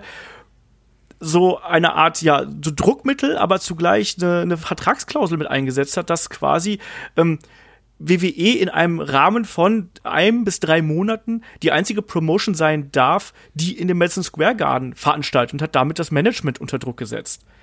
Ja, vor allen Dingen haben die ja, WCW hatte vor, eine Show da zu machen, mit eigentlich dem Traummatch schlechthin, was jeder wollte. Wäre Hogan gegen Flair gewesen. Ja. Und eigentlich echt etwas, was die Fans ersehnt hätten, wo halt WCW wirklich richtig dick Presse bekommen hätte. Und da hat halt Vince einfach genau diese Karte gezogen. Für ihn, hey, wir haben doch hier das Recht als Erster. Und dann haben die halt eine Show abgeliefert, die halt nicht sonderlich doll war, aber Hauptsache die Konkurrenz konnte nicht. Aber weißt du, was da das große Match gewesen ist dann übrigens? Diesel gegen Bob Backlund. genau. Das ominöse 8 Sekunden Match, wo äh, Kevin Nash den Titel gewonnen hat. Das Aber war ein es paar dieses Jahr nicht ähnlich?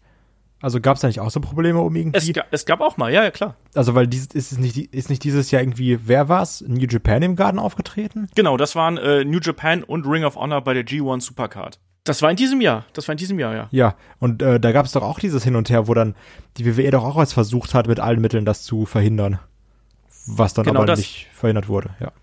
Genau. Nur nicht so krass. Also früher, ich mein, das, der Kampf ging ja so weit, dass die ja sogar bei den ähm, Hausshows, also diesen wöchentlichen Shows, die halt in verschiedenen Städten stattfanden, dass halt Vince quasi dafür sorgte, dass zufälligerweise äh, seine Promotion dann auch dort kurz vorher äh, eine Show hatte und durch die Vertragslaufzeit durfte dann so und so viele Tage danach gar keine andere Show mehr da liefen, äh, laufen mit Wrestling. Und dadurch halt ja, eigentlich alles bombardiert, was, was die Grundlage für die Konkurrenz war. Genau. So ist es. Das sind nur mal so ein paar ältere Beispiele. Und wenn wir jetzt natürlich dann irgendwie den Monday Night War weiter fortschreiten, da haben sie sich ja beide nichts geschenkt, sage ich jetzt mal. Also haben sich ja sowohl WCW als auch WWF, was so die Winkelzüge äh, angeht, nichts geschenkt. Ähm, haben wir schon tausendmal drüber gesprochen. Ne? Das reicht ja von den äh, dem Nachtreten von WWF, äh, Huckster und Nacho Man Segmenten bis hin zu dem, wir haben es schon in äh, Head to Head besprochen, der äh, WWF Women's Belt im Mülleimer bei der bei WCW Nitro. Wir haben Beleidigungen von einer Promotion zur nächsten und man hat natürlich bei der WWF auch direkt versucht, äh, zu Beginn des äh, New World Order Angles auch gleich einfach die WCW zu verklagen, weil sie gesagt haben, hey, das ist doch hier eigentlich ist doch Scott Hall, ist doch nicht Scott Hall, das ist doch Razor Ramon. Und über Jahre hatten sie dann ja wirklich auch einen, einen Lawsuit laufen, der dann aber äh, eigentlich zu keinem vernünftigen Ende gekommen ist. Und stattdessen hat WWE ja das mehr oder weniger dann gütlich sein lassen. Wohlgemerkt im, äh, im Sinne, also im Gegenzug haben sie dann äh, das Recht bekommen, ein, äh, ein Gebot auf die Inhalte der WCW äh, abzugeben, sollte diese jemals zum Verkauf stehen. Ja, das war schon nicht unklug. Aber ich finde bei der Zeit am, am wichtigsten, dass halt beide Promotions das vor der Kamera Ja. so extrem gezeigt haben, weil das habe ich halt nie erlebt. Das war halt eben kein Totschweigen oder mal leichtes Sticheln, sondern das war ja teilweise sogar Hauptthema in, in den Weeklies, dass halt, äh, oder die Invasion von DX, als die halt rübergefahren sind zur Halle, wo gerade WCW war. Das war ja die pure P Konfrontation, aber vor laufender Kamera. Absolut, ja. Aber das ist doch auch ähm, schon irgendwie so ein Drahtseilakt, oder? Also, weil auf der einen Seite kannst du natürlich sagen, so bei diesem, bei so DX-Segmenten, oh Mann, meine Promotion ist die coolere. Also ich glaube, da gab es auch sicherlich auch damals, dass man gesagt hat, oh nee, ich guck nur WCW oder andere gesagt, oh nee, ich guck nur äh, WWF. Dass man so dieses, ja nee, ich guck das coolere, nee, das ist Kacke, was du guckst oder sowas. Aber letztendlich ist es hier auch, ähm, wie gesagt, mit so DX-Segmenten, dass du zum einen sagst, oh, guck mal hier, die Promotion, die ich verfolge, die ist ja viel geiler. Aber das ist auch das Risiko sehr groß, dass dann Leute sagen, ja, wenn so häufig die Konkurrenz, jetzt zum Beispiel die WCW erwähnt wird, dann gucke ich da doch mal rein. Ja, und genau das ist ja der WCW passiert. Die haben ja zum Beispiel äh, damals verraten, dass Mit Mankind, Mick Foley seinen Titel gewinnt, genau, Mankind. Und dann haben wir eben, glaube ich, 600.000 in dem Moment alle rübergeschaltet. Genauso wie halt äh, dieser Engel von DX, als sie rübergefahren sind. Das war sehr klug gemacht. Das hatte halt auch einen gewissen Stil und ähm, im Grunde genommen hatte WCW dann keine Chance, weil egal was sie gemacht hätten, sie hätten, hätten äh, wären schwach dargestellt worden. Umgekehrt hingegen hat zum Beispiel Eric Bischoff eine offene Konfrontation oder einen Kampf gefordert gegen Vince. Und das hingegen war zum Beispiel immer peinlicher, weil das wurde durchgezogen, obwohl es halt gar keinen Sinn hatte. Also, wie du halt sagst, dieser Drahtseilakt und glaub, daran finde ich halt, ist WCW gravierend gescheitert.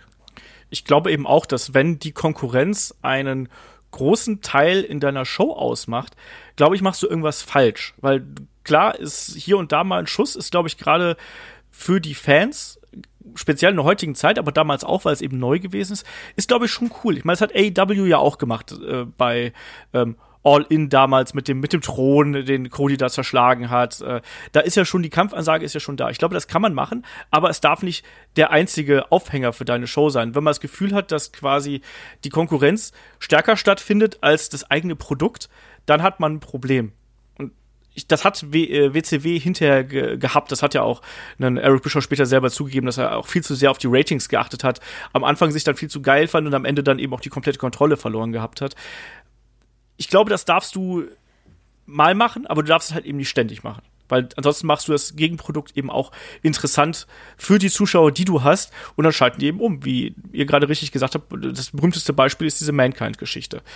Ähm, wie das dann ja weitergegangen ist, wissen wir ja. Ich meine, die WCW ist ja in sich selber zusammengebrochen, mehr oder weniger. Ähm, Die WWF hat damals auch natürlich mit der ECW zusammengearbeitet, hat ja auch Betrag XY, das habe ich bis heute nicht ganz rausgekriegt, wie viel man da äh, monatlich rübergeschaufelt hat, aber hat auf, auf jeden Fall die ECW finanziell unterstützt um auch so eine Art Gegenpol zu bilden und um auch Talent rüberzuholen. Hat ja sogar phasenweise Talent ausgetauscht damals. Wir erinnern uns zum Beispiel daran, dass ja ein äh, Taz zwischenzeitlich rübergegangen ist, um den ECW-Titel äh, zu gewinnen von einem Mike Awesome, der damals ja zur WCW übergelaufen ist. Also ganz kuriose Geschichte, wo damals quasi ein WWF-Wrestler hat den ECW-Titel von einem WCW-Wrestler gewonnen. Also total wirr eigentlich. Aber Kann, so, kann ich da ganz kurz was einwerfen? Nein, doch, natürlich. Weil das mit den Talenten, das finde ich zum Beispiel ein sehr gutes Argument, weshalb ich denke, dass WCW, äh, WCW, WWE in den nächsten Jahren auch keine Promotion mehr kaufen wird, weil ähm, WWE hat es hat ja immer mit äh, Wrestling-Ligen ähm, ja kooperiert, um quasi Wrestler zu kriegen, die sie halt nicht hatten. Beispielsweise Cruiserweights. Das ist halt für mich das Paradebeispiel einfach. Sie hatten keine Cruiserweights und wollten das, weil die Konkurrenz hatte das. Aber mittlerweile ist es ja so, dass WWE eigentlich so aufgestellt ist, eben durch diese ähm, Vertragspartner und durch das eigene Mikrokosmos-Ding, dass sie ja eigentlich alles abdecken können, wenn sie wollen. Genau. Das ist halt, das ist halt so. Die brauchen keine, keine Promotion mehr, mit der sie zusammenarbeiten, weil die haben alles selber. Oder wenn sie was nicht selber haben, dann gucken sie, dass sie die Leute wahlweise direkt verpflichten oder abwarten oder irgendwie rauskaufen. Dazu habe ich eine Frage. Also halt gerade zu der Aussage, dass WWE keine Promotions mehr äh, kaufen wird. Ja die Frage jetzt auch zum Beispiel gerade gerade an dich, Olaf, wie du zu der Aussage stehst. Wenn man so als, als Indie-Fan an, äh, jetzt momentan an zum Beispiel an Progress oder an WXW denkt. Wenn man, wenn man sich dann so denkt, ja, vielleicht kauft sich die WWE da doch irgendwie rein, um aus Progress auch noch mehr irgendwie NXT UK zu machen oder sowas. Also, weil, also diese, diese Partnerschaften, werden wir gleich auch nochmal, denke ich, noch dazu kommen, ähm, die da jetzt auch so mit einem Evolve oder mit einem Progress bestehen, die werden ja auch irgendwie immer enger, hat man das Gefühl, oder immer, oder bringen immer mehr Limitierungen mit sich. Ja. Also die Frage, ob dann der Einfluss immer mehr, immer mehr, immer, immer, immer, immer, immer, immer mehr wächst, dass du dann irgendwann sagst, das ist quasi schon WWE. Nur unter einem anderen Namen dann vielleicht. Oder irgendwann auch vielleicht dann wirklich unter dem Namen WWE.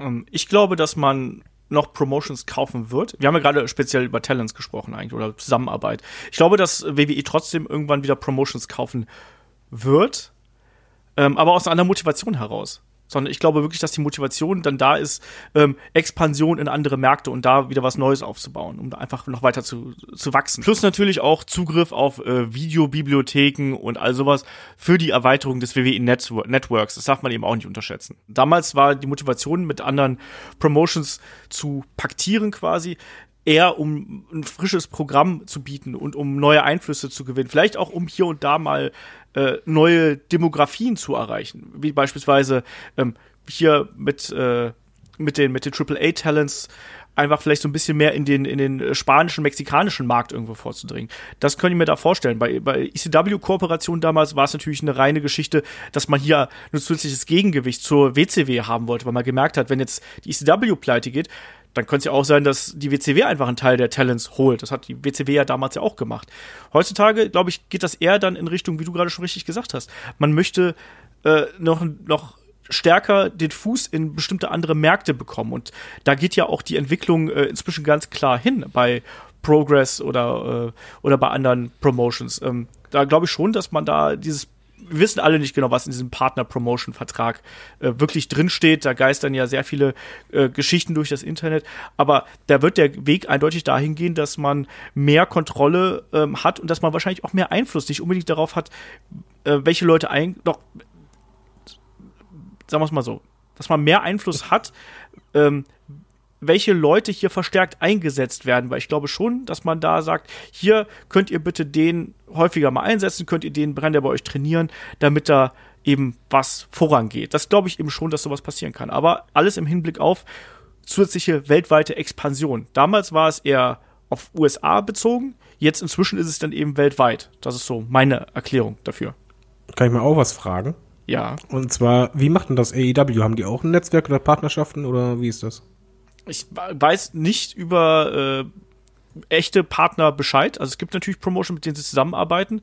Ähm, sie sagen ja grundsätzlich, dass sie ja eigentlich mit für, für jede Kooperation offen sind, wie wir jetzt ja zuletzt gesehen haben.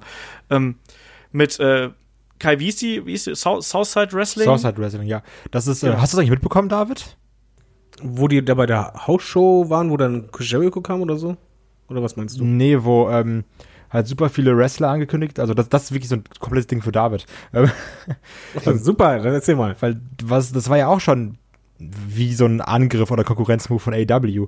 Ähm, und zwar war es halt so, dass Southside Wrestling Die hatten ihre Jubiläumsshow, glaube ich, und das war auch gleichzeitig die Farewell-Show, wenn ich mich nicht irre. Also, dass halt die Promotion aufhört. Und ähm, weil es halt eine Promotion aus UK ist, sind halt auch super viele UK-Talente da irgendwie groß geworden, die jetzt bei NXT UK sind. Dann haben sie hat dann, die haben irgendwie bei WWE angefragt, haben gesagt, hier an dem und dem Tag ist unsere Show, wir wollen den, den, den, den und den haben, weil die einfach einen krassen Bezug zu unserer Promotion haben, weil die super wichtig für uns sind und auch für unsere Fans. WWE hat gesagt, ey klar, kein Thema, könnt ihr haben, das und das, haben es dann irgendwie geklärt. Und dann hieß es jetzt, ich glaube, die Show ist Ende Oktober, wenn ich mich nicht täusche. Und dann hieß es dann jetzt irgendwie einen Monat vorher, ach übrigens, wir haben da irgendwie Tapings, wir brauchen den, wir brauchen den, wir brauchen den, wir brauchen den. Und dann waren irgendwie von x Leuten fast alle nicht mehr verfügbar. Und auf einmal stand da halt, Southside als Promotion hat gesagt, ey, wir haben halt angefragt und jetzt sind sie weg und wir, du kannst ja auch nichts dagegen machen, weil WWE, ne, die Marktmacht. Ähm, und dann stand man irgendwie so ein bisschen wie, wie Ochs vorm Berg. Und dann war auch Fans natürlich enttäuscht gewesen, weil Karten verkauft. Und dann hat auch irgendwie jemand, einer dieser Fans, Cody angetwittert. Und du weißt ja, wie es ist heutzutage, dann schaukelt es jetzt irgendwie hoch auf Twitter. Und auf einmal hieß es so ein, in einem Tweet von Cody, ja, wir gucken mal, wie wir aushelfen können. Und dann irgendwie einen Tag später kam dann die Ansage, dass AEW äh, Cody Rhodes und Brandy rüberschickt, MJF und äh, Sean Spears, Sean also Spears. Ty Dillinger. Und das ist natürlich ein krasser Move, um dich beliebt zu machen, ähm, in einer Situation, wo, wo die WWE sich unbeliebt gemacht hat, ne? Ja, vor allen Dingen stellst du dich als nicht so bürokratischen Riesenkonzern dar. Ja, du bist halt der Good Guy, ne? In dem Ja. Moment. Kannst, ja, ja, kluger Move. ja, kannst halt nur gewinnen, ne? Genau das. Aber man merkt ja eben auch schon, dass man bei AEW natürlich irgendwo sein Netzwerk äh, versucht aufzubauen. Ne? WWE Und- hat das Netzwerk, ja. das machen natürlich halt nicht nur aus äh, reiner Nettigkeit. Also Nee, das ist jetzt ja kein, kein Fanservice, sondern die wissen halt auch schon, was sie dann für eine äh, Reaktion im Netz von den Fans bekommen. Absolut. Ähm, was haltet ihr davon, dass man jetzt auch bei AEW beispielsweise diese äh, Dark Matches quasi ausstrahlt als neue YouTube-Show? Ja, die kann man sich jetzt ja ganz normal kostenlos auf YouTube anschauen und äh, einfach eine Stunde Wrestling-Matches, die bei TNT nicht gelaufen sind. Äh, ich finde das eine ganz nette Geste. Also war zum Beispiel Darby Allen gegen Shima war jetzt in der äh, allerersten Ausgabe war jetzt da zu sehen. Ähm, ich finde das eine, eine coole Art und Weise, wie man eben auch seinen Under- und Mitkadern, die vielleicht jetzt nicht unbedingt immer im Einsatz sind, aber wie man die präsentieren kann und obendrein eben auch noch sein äh, Social Media Standing hier schüren kann. David, Social Media bist du hier der Experte für. Was sagst du dazu, dass man jetzt quasi noch mal so das, was sonst nicht zu sehen wäre und nur für die Zuschauer live vor Ort zu sehen wäre, dass man das jetzt noch mal veröffentlicht? Ist das super klug. Also zum einen für die Wrestler ist natürlich eine tolle Sache. Ich denke halt eher aus Unternehmersicht, das ist das Klügste, was du machen kannst, weil die Produktionskosten sind eh identisch, die Halle ist voll. Äh, und das ist für dich eigentlich eine super Eigenwerbung, die dich halt nicht wirklich viel kostet, sondern halt stattdessen eher deine Reichweite deutlich erhöht und Leute dazu bewegen könnte, oh, guck mal die Stimmung da, oh, guck mal die Matches da, huiuiui, gefällt mir, ich schalte mal ein. Und ähm, AEW ist nun mal noch nicht so bekannt. Und das, was sie halt machen, ist ganz klug, weil eigentlich ist es ein bisschen analog zu Vince damals. Sie versuchen halt, die Zielgruppe, die sie haben, zu erweitern. Und auf YouTube sind halt noch mal andere Leute da, als die, die es eh schon angefixt sind. Plus, ich finde, man versucht auch geschickt die neuen Wege, die man jetzt aktuell hat, egal ob es jetzt Twitter ist oder weiß nicht, andere Social Media Kanäle oder jetzt eben dann auch wieder YouTube ist, versucht man da schon nochmal verstärkt zu nutzen, um auch sein Produkt in der Gänze gut zu präsentieren. Das finde ich derzeit Ähm. sehr geschickt. Ja, ni- nicht nur das, es ist vor allen Dingen, die wollen ja ein gewisses Image haben. AEW sagt ja, ey, wir machen das mit euch zusammen, wir sind ganz anders, äh, wir sind halt auch Wrestling-Fans und, und Co. Und auch dieses Beispiel mit Cody, das halt auf Twitter geantwortet hat und dann eine Reaktion, das ist halt noch mehr dieses, äh, nicht nur Good Guy, sondern halt, ey, das ist einer von uns. Der ist halt nicht, der ist nicht so weit weg. Wenn du jetzt zum Beispiel Being the Elite guckst, da siehst du ja auch, die haben halt Social Media und Internet komplett verstanden, ne? Also dieses, Ja, die sind auch genau die, die Generation halt. ja, ja, genau, das hat dieses super viele Insider und hier und da irgendwelche Witze. Internet-Memes Ja. können sie. Und was halt echt krass ist, ähm, man muss jetzt mal kurz gucken, weil ich gerade auf dem YouTube-Kanal von AW bin. Ähm, ich glaube, das ist jetzt seit fast einem Tag, irgendwie 18 Stunden online, also äh, AW Dark. Und das hat, stand jetzt 350.000 Klicks. Das ist echt gut, ne? Also, Das ist richtig gut. also das ist halt wirklich richtig, richtig gut. Da, Also ähm, Gerade auch für eine neue Wrestling-Promotion, äh, die jetzt erst quasi seit einer Woche, also wir nehmen den Podcast hier am Mittwochabend auf, quasi kurz vor äh, der zweiten Ausgabe von AEW Dynamite. Ähm, das ist eben auch echt interessant, dass sie jetzt quasi da schon so eine, so eine Reichweite haben, dass die den, den Bass haben sie kreiert und die müssen jetzt darauf weiter reiten, während WWE, so hat man ja das Gefühl, gerade bei Social Media von einem Shitstorm in den nächsten gerät. das, ist, das ist so ein bisschen bitter. Ich glaube, das hat sich auch, ich habe mal ähm, Interview, ich Das weiß ist nicht mehr. aber genau. normal. Ja, es ist natürlich die Größe auf der einen Seite. Äh, Die, die, Es ist vor allen Dingen der etablierte, es ist der, der etablierte Ja. Führer. Und ähm, alles, was etabliert ist, kritisierst du gerne. ja. Du kritisierst doch nicht den Führer. Doch, mach ich. nee, aber ich habe auch mal, äh, ich weiß nicht mehr, mit wem das Interview gewesen ist. Ich, das, ich, ich meine, war es Flair, war es Hogan, ich weiß nicht mehr. Aber da wurde eben auch mal gesagt, dass ähm, wenn du als Wrestling Company heiß bist und du bist beliebt, dann musst du halt gucken, dass du da mitschwimmst. Und dann, dann bist du das auch erstmal. Und das, das dauert eine ganze Zeit lang, bis das abgeebbt ist. Und da musst du dich wirklich äh, bemühen, dass das wirklich äh, nicht mehr so ist. Ne? Also wir haben es bei der WWF gesehen, äh, da, oder bei WWE gesehen. Die waren so lange der heiße Scheiß, dass äh, das ging wirklich über, über zig Jahre, dass, dass das Ding ein gutes Image gehabt hat und mittlerweile hat man es eben äh, so ein bisschen verloren. Und da sind wir wieder auf der, auf der Kehrseite, was das angeht. Und das ist nämlich der Aspekt, wenn du erstmal als Wrestling-Promotion kalt bist, dann ist es ein riesengroßer Haufen Arbeit, wieder heiß zu werden, weil du all das, was du vorher an Fehlern gemacht hast, um kalt zu werden, weil du das erstmal wieder aufräumen musst. Und Ja, da du bist kann, dann in dieser, äh, Entschuldigung, red du weiter. nee, ist alles, alles gut. Deswegen, du, du, du, du musst quasi doppelte Arbeit leisten. Du musst erstmal gucken, dass dein Produkt wieder heiß wird und zugleich musst du die Scherben aufkehren, die du vorher verursacht hast. So. Ja, vor allen Dingen hast du halt den Status bei den Fans und Zuschauern. Wenn die eh gefrustet sind, äh, ist es eigentlich fast egal im ersten Moment, was du halt machst, weil wenn du jetzt zum Beispiel dasselbe Produkt versuchst weiterzumachen, wird das kritisiert. Änderst du zu viel, wird halt kritisiert, ja, warte mal, ich will doch das sehen, was ich immer möchte. Ihr versteht mich nicht. Und Co. Also es ist wirklich sehr, sehr schwer, wenn du da in diesen, diese Spirale reinkommst, da wieder rauszukommen. genau. Was, was du halt sagst, eigentlich musst du dann nämlich wirklich mehrere fantastische Shows hintereinander abliefern, die richtig triggern.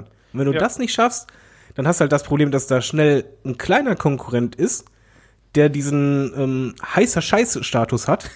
Und gerade äh, jüngere Erwachsene, mal ganz ehrlich, du gehörst halt lieber zu dem, die halt den geilen heißen Scheiß machen, als zu denen, ah, guckst du immer noch das? Was? Es ist auch gar nicht mehr so in. Das ist halt auch, also ich finde gerade diese, diese Sache mit der Spirale ist das Schwierige. Ne? Wenn du einmal in so einem Negativ-Trend bist, dass du auch äh, sehr stark gehatet werde, wirst von, egal wie Fans oder sowas oder Internetkommentaren, ist ja egal, ähm, da halt wieder rauszukommen. Ich meine, und das ist ja eine Sache, die irgendwie Olaf sehr gut geschrieben hat. Ich glaube, das war in unserer Gruppe. Wenn man sagt, jetzt, wenn man jetzt mal in dieser jetzigen WWE auch irgendwie Hate-Welle, die es gibt, die jetzt auch gar nicht mehr so schlimm ist, wie sie, wie sie noch vor einem Jahr war, finde ich. Vor einem Jahr war es sogar noch um einiges schlimmer. Ähm, wenn du jetzt mal so Sachen bringen würdest, wo du, wo man sagt, oh man, das waren die geilsten Sachen im Wrestling, wie zum Beispiel so eine Attitude Era, ähm, das wird jetzt auch negativer aufgefasst werden. Weil die Leute jetzt einfach so eine, so eine Grundeinstellung haben, die anders ist, als sie noch damals war. Klar.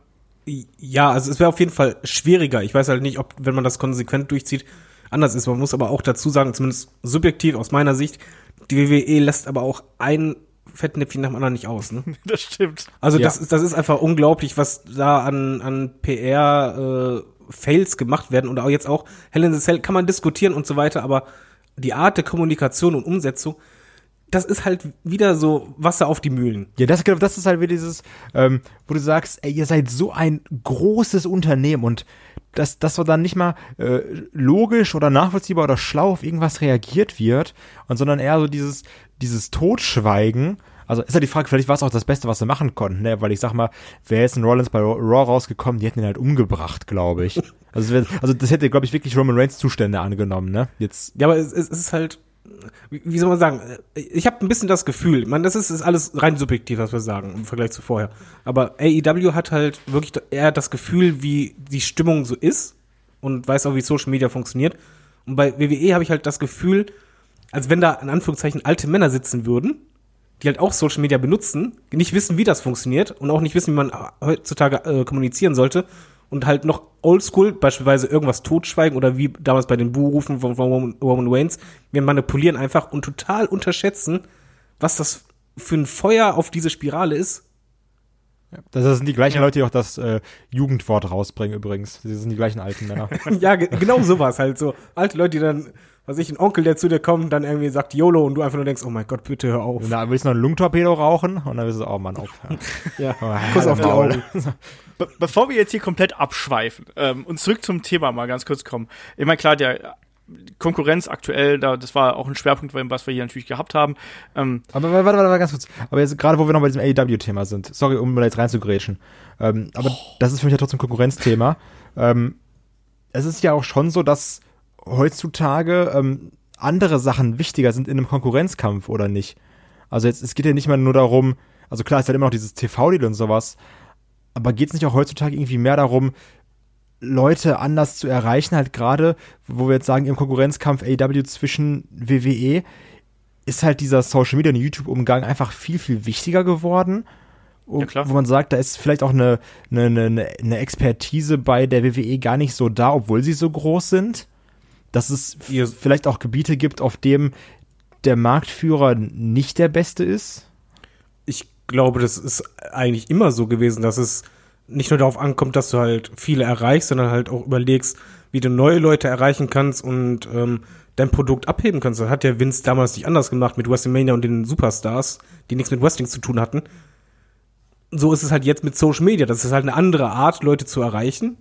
Und ja, das ist absolut nicht zu unterschätzen und ist halt auch ein Zusammenspiel. Du musst das traditionelle Medium Fernsehen, das brauchst du. Das ist mega wichtig.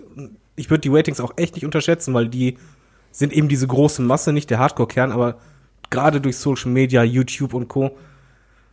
Ja, den, das nutzt WWE noch nicht so aus, wie es zu nutzen ist, weil ähm, Social Media ist in meinen Augen das Wichtigste, dass du auf Augenhöhe agierst. Ja, darf ich da Und- ganz kurz reingrätschen? Ich habe das Gefühl, dass WWE bei ganz vielem, was sie machen, einfach inzwischen einfach nur versuchen, dir was zu verkaufen, aber die versuchen dich da nicht mehr zu unterhalten oder dich emo zu emotionalisieren, sondern sagen, hier übrigens, das kommt jetzt und das kommt jetzt. Aber es ist nicht mehr dieses, wie du gerade sagst, das auf Augenhöhe, dir was anzubieten und dann entscheidest du selber, was du damit machst. Klar gibt's auch immer noch irgendwelche ähm, äh, Tweets, die da irgendwie oder, oder Postings, die halt eben äh, da über den Tellerrand hinwegblicken. Aber ich habe trotzdem das Gefühl, dass man hier eben sehr auf diesen Corporate äh, Apparat geht. Und ich glaube, das ist was, was viele Fans auch so ein bisschen abstößt, dass man diese unmittelbare Verbindung mit, oh mein Gott, das ist ein anonymer, großer Firmenapparat. Das, das Ja. Gefühl hat man einfach mittlerweile. Anstatt bei den anderen, das sind hier, das sind die vier Jungs und das ist der komische Typ, der, der hat zwar genug Geld, um sich einen Fußballclub äh, oder einen Basketball- oder Footballclub vielmehr hier zu, äh, zu kaufen. Also eigentlich Aber alles. hey, aber der, der ist halt ein Freak wie wir, so irgendwie. Ne? Das ist ein Ja. komischer Typ, der hat eine lustige Brille auf und der stellt sich dahinter hin und, und erhält lustige Interviews, so in etwa. was du sagst, es ist ja genau das, äh, da gibt's ja Paradebeispiele, gerade äh, Sascha Banks zum Beispiel, mit dem Post von wegen, ja, hier mein wichtigstes Match, na, na, na. Und fast wortwörtlich war derselbe Post schon äh, beim anderen, ähm, beim anderen Account auch. Nur halt angepasst. Und äh, das geht halt nicht. Ein weil du hast Textbausteine halt das, einfach, ne? Genau, es sind Textbausteine. Und beziehungsweise du hast halt das ähm, Gefühl, und das ist sehr gefährlich, das hast du auch bei ein paar Stars auf Facebook oder äh, Instagram oder sonst was, dass da halt nicht die Privatperson schreibt, sondern eine Agentur im Namen der Privatperson. Ja. Aber du siehst ja, was passiert äh, am Beispiel Rollins, wenn die Privatperson schreibt. Oder Ja. ein Beispiel Oni Lorcan, was da passiert. Ja, was halt super sehr ist, unterhaltsam. ne? Also es Genau, da spricht er auch äh, im Interview mit, mit mir äh, auch sehr viel drüber, auch sehr lustig. Ähm, Ich will noch eine ganz kurz, damit wir hier so ein bisschen dieses Konkurrenz, weil wir werden ja garantiert noch diverse tausend Male drüber sprechen. Wir haben auch noch Fragen, die auch sich auch teilweise um AEW drehen, also da kommen wir gleich garantiert auch noch drauf und ich will nicht, dass wir uns hier zu sehr im Kreis drehen. Ähm, Schlussfrage. Glaubt ihr, dass äh, WWE nochmal handfester, also aggressiver gegen AEW vorgehen wird oder hält man sich erstmal noch zurück? Also aggressiver heißt für mich, wird man versuchen, Top-Talent abzuwerben? Wird man Unruhe da reinbringen? Wird man sonst irgendwie versuchen, AEW hier anzugreifen? David. Ähm, die WWE ist gerade sehr klug damit, äh, wenn sie halt nix machen in Sachen Angriff, weil aktuell, wir reden ja davon, dass halt diese Negativspirale ist, wäre das dieser, dieses mega Eigentor, wie WCW es damals gemacht hat. Weil du wirst halt eh schon gehatet und bist halt nicht mehr so cool, weist, weist aber im Grunde genommen auf die Konkurrenz hin oder nimmst jemand von der Konkurrenz und äh, machst dich dadurch quasi noch unbeliebter, noch mehr als Bad Guy. Allerdings denke ich schon, dass WWE deutlich anders vorgehen wird, sollte AEW Ratings erzielen, die höher sind und konsequent äh, oder konstant höher sind. Das glaube ich halt auch. Ja. Also ich glaube, man guckt erstmal, wie sich das entwickelt. So dieses, ist es wirklich eine Gefahr für uns oder nicht? Ähm, das Risiko ist natürlich immer nur, äh, man muss ja sagen, WCW und WWF, das, das war ja trotzdem irgendwo, also korrigiert mich, wenn ich falsch liege, es war ja trotzdem auch irgendwo ein, ein Kampf auf Augenhöhe, oder? Ja. Nee, das war schwanken wie sonst was. Ja, ja, aber also, ja, aber so von den, von den finanziellen Mitteln im Hintergrund Ach ach so, ja, das, das schon. so, äh, und von den, von den Strukturen her würde ich einfach mal, und von den Stars her würde ich auch mal sagen, dass das ungefähr schon auf Augenhöhe gewesen ist. Und bei WWE, das wird dann halt wirken wie so ein billiges nach unten treten. Und das ist so dieses, ähm, weil WWE ist ja trotzdem die Marktmacht und auch wenn jetzt Leute sagen, oh, AW hat den Kampf schon gewonnen, weil Bray Wyatt bei Hell in a Cell doof war, ähm, ist natürlich schwierig, aber das, wirkt dann auch so ein bisschen verzweifelt, wenn dann irgendwie die große WWE dir mal sagt, ach AW, ganz ehrlich, den Namen nehmen wir nicht mehr im Mund, das, das ist doch keine Konkurrenz. Wenn man da dann da irgendwie versucht zu manipulieren und gerade heutzutage, wo sowas alles ähm, super schnell zerrissen wird im Internet, damit kann man sich auch ganz, ganz, ganz böse äh, ein eigenes Bein stellen, ne? Ja, das wäre im Endeffekt genau das, was, äh, oder geht in denselben Tenor rein, wie David gerade gesagt hat. Ich glaube auch, dass man sich da erstmal zurückhalten wird und erstmal abwarten wird, äh, bis sich vielleicht auch die eigene oder die eigene Repräsentation wieder ein bisschen verbessert hat, was wir, was wir jetzt äh, äh, gerade angesprochen haben, dass der Ruf da erstmal wieder ein bisschen besser werden muss. Ich glaube auch, dass man erkennt, dass da ähm, derzeit ein bisschen Nachholbedarf ist und habe auch das Gefühl, dass man versucht, jetzt gerade mit den Neustarts von Raw und SmackDown, dass man da äh, wieder in eine positivere Richtung gehen möchte, aber ich glaube, es dauert einfach noch, bis da wirklich der, der Kickstart wirklich da gewesen ist. Und das dauert eben einfach seine Ähm, Zeit. Interessant finde ich dabei noch eine Kleinigkeit und zwar, wie viele WWEler oder WWE-Offizielle oder Wrestler auf AEW angesprochen werden. Mhm. Und ich glaube, das ist schon ein Wink mit dem Zaunfall und auch für die Company etwas, wo die halt sagt, das ist ein bisschen schwierig, wenn selbst normale Mainstream-Medien mich auf AEW ansprechen, obwohl das gar nicht das Thema ist. Ja. Absolut. Auf jeden Fall, Konkurrenz belebt das Geschäft. Also, äh, ich glaube, das ist was, was wir, was wir auf jeden Fall hier festhalten können. Das ist auf jeden Fall extrem wichtig. Und wir haben, glaube ich, auch ganz gut rausgestellt, wie WWE eigentlich ganz oft alte Mittel verwendet hat, um auch hier im aktuellen Kampf gegen AEW äh, nochmal zumindest vorsichtig irgendwie einen Vorteil zu gewinnen, was natürlich jetzt erst zum, zunächst zumindest mal nicht geklappt hat. Trotzdem finde ich diesen Rückblick eben ganz interessant, einfach um mal zu schauen, was, was da für Geschäftspraktiken vor, vorherrschen, welche Vorurteile sind eben vielleicht falsch gewesen, gerade auch die Sache mit den Kooperationen. Wieso gibt's sowas heutzutage nicht mehr? Ich glaube, das war dann doch schon mal ganz cool, sowas auch aufzurollen. Und damit kommen wir zu den Fragen. Auch da haben wir wenig überraschend natürlich wieder einige AEW-Fragen dabei und auch ein paar WWE und Hell in a Cell-Fragen. Da äh, quatschen wir jetzt gleich drüber. Ihr wisst, Fragen schickt ihr an fragen.headlock.de oder schickt sie uns einfach bei Twitter, Facebook, Instagram, überall sind wir headlock.de, da könnt ihr es uns zuschicken. Ich baue den Kram dann hier ein. Und wenn wir gerade schon beim Thema AEW und NXT und WWE sind, dann äh, fangen wir ja erstmal mit dem Frank an. Der fragt, fragt nämlich, der Frank fragt, mein Gott, ähm, zu äh, AEW versus NXT. Ähm, noch äh, ist diese Show ja frisch, also AEW. Und auch gibt es ja noch lange keinen roten Faden oder Storylines. Das würden wir erst im halben Jahr sehen, ganz klar. Und ähm, WWE stellt also NXT gegen AEW. Ähm, beide haben sich gezeigt, beide haben überzeugt und unterhalten. Allerdings ist NXT ja nicht das Problem der WWE, sondern Raw und SmackDown beziehungsweise deren Pay-per-View. Täuscht die WWE da nicht, täuscht sich die WWE da wieder mal nicht selbst? Also sprich, hätte man hier nicht erstmal äh, vielleicht sich auf sich selber achten sollen, anstatt hier diesen Konkurrenzkampf irgendwie herbeizuführen und NXT quasi ins Schussfeld zu bringen. Kai, was glaubst du? Hm, Das ist ja ein bisschen so, was wir kritisiert haben. Also die WWE macht ja gerade beides. Und ähm, also so, es wird halt wieder versucht, Raw und SmackDown interessanter und besser zu machen. Zum Beispiel, also jetzt allein, wenn du dir mal die- diese Season Premiere auf Fox anguckst, was da für Gesch Geschütze aufgefahren werden. Und auch wenn es für uns alle, für die wirklich Hardcore-Wrestling-Fans super interessant ist, aber du siehst es auch, wenn du dir mal auf den, äh, auf den Kanal von WWE bei YouTube gehst, so ein Tyson Fury-Segment, das hat halt mal locker flockig 3,5 Millionen Klicks. Also das, die machen halt schon irgendwie einen Bass und versuchen dann trotzdem eben mit NXT ein Gegengewicht zu AEW darzustellen. Also da wird gerade alles Mögliche gemacht Und ähm, das ist natürlich vielleicht auch ein Grund, was wir schon, glaube ich, wir beide Olaf angesprochen haben im letzten Podcast, dass auch ein Hell in Cell überfällt, äh, hin überfällt, dass gerade irgendwie versucht wird, alles zu machen. Also so, du willst auf der einen Seite mit AW konkurrieren, dann aber auch Raw und SmackDown besser machen und ähm, das ist vielleicht so ein bisschen das Problem, dass man da gerade auf allen Hochzeiten mittanzen will, dass du eine Konkurrenz aufbauen möchtest. Und es wird ja trotzdem dieses Problem, Raw und SmackDown wird ja trotzdem gerade angegangen, meiner Meinung nach. Ja, das sehe ich auch. Das sehe ich auch so. Ähm, ich glaube, wie ich gerade eben schon gesagt habe, WWE NXT war eben die einzige Möglichkeit, die du gehabt hast, um da quasi sowas wie ein Gegengewicht äh, einzubauen, wenn das irgendwie möglich gewesen ist. Und dann greift man eben darauf zurück und versucht dann zum einen natürlich diese Brand weiter zu stärken und versucht die dann eben zu etablieren. Ähm, David, hast du hier noch was äh, ergänzend zu, zu sagen zu der Frage? Ich wollte nur sagen, das liegt mir auf der Zunge, der Führer kämpft an verschiedenen Fronten gleichzeitig. Weil das ist halt der große Unterschied. Ich glaube nicht, dass WWE sich täuscht, sondern einfach ähm, NXT ist auch nicht das Problem. Das ist auch klar. Und ich glaube, das ist auch WWE klar.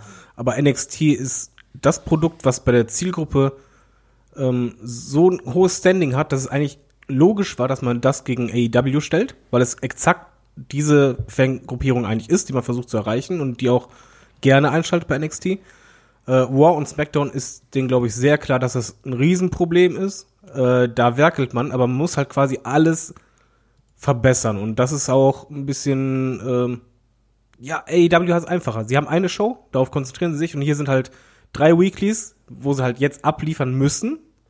Und die Pay-Per-Views dürfen sie halt auch nicht verkacken. Und das stelle ich mir halt nicht so leicht vor. Und wie halt Kai schon sagt, du merkst schon, dass diese andere Geschütze aufgefahren werden. Ich sehe es allerdings auch so, dass nicht nur interessant sein wird, was im halben Jahr bei AEW und NXT ist, sondern auch was im halben Jahr bei War und SmackDown übrig geblieben ist. Weil ja. äh, am Anfang Feuer äh, abballern, kein Ding, aber ah, ein paar Monaten, da wird es interessant, ob man das halten kann oder nicht. Oder verbessern kann vor allen Dingen. Genau, ich glaube, man muss erstmal äh, verbessern und äh, da wieder eine klare Linie reinbringen. Ich glaube, das ist das äh, Schwierige an der Sache. Der Frank fragt aber auf jeden Fall auch noch, wie sollten die Weeklies generell aufgebaut sein und was soll man dann noch bei Pay-Per-Views zeigen? Weeklies sollten die Jobber-Matches oder Matches, wo Fädengegner nicht aufeinandertreffen, dominieren? Was meint ihr? Das ist eine ganz schwierige Frage. Äh, Jobber-Matches hatten wir früher in den 90ern ganz krass. Ähm, ich glaube, ich glaube, es macht letztlich die Mischung und es macht letztlich die Geschichten machen's. Ja. Ich bin immer ein großer Freund davon, wenn du die Fädengegner nicht äh, ständig in rotierenden Matches gegeneinander hast, wie wir es ja früher ganz, ganz krass gesehen haben. Aber Kai, wie siehst du hier das Ding? Weil ich glaube, ein Patentrezept für eine TV-Show, die gibt's glaube ich nicht. Ja, also ich wollte auch gerade so, weil dieser gerade das, was du gesagt hast, dass es abhängig davon ist, wie die Geschichte aufgebaut ist. Das ist das Wichtige, also weil du kannst es ja auch nicht immer sagen, Wrestler A kämpft gegen Wrestler B und dann macht der vierte Gegner den Run-In und schlägt ihn danach zusammen oder sowas. Also manchmal entwickelt sich ja auch eine Fehde erst daraus, dass Wrestler gegeneinander kämpfen mehrfach. Also wenn man jetzt gerade an diese Cesaro Sheamus Sache gedacht hat, da ist auch irgendwas Größeres raus geworden oder also und manchmal stellt man dann doch irgendwie Wrestler im Tag Team gegeneinander und dann kombiniert man zwei Fäden. Also letztendlich musst du es ja schaffen, in Weeklies die Geschichte weiter zu erzählen aber auch das, das, das Feuer irgendwie brennen zu lassen, die, diesen Hass zwischen den beiden Personen. Und muss ich dann so ganz plump gesagt, ja, von Pay-Per-View zu Pay-Per-View hangeln oder bewegen.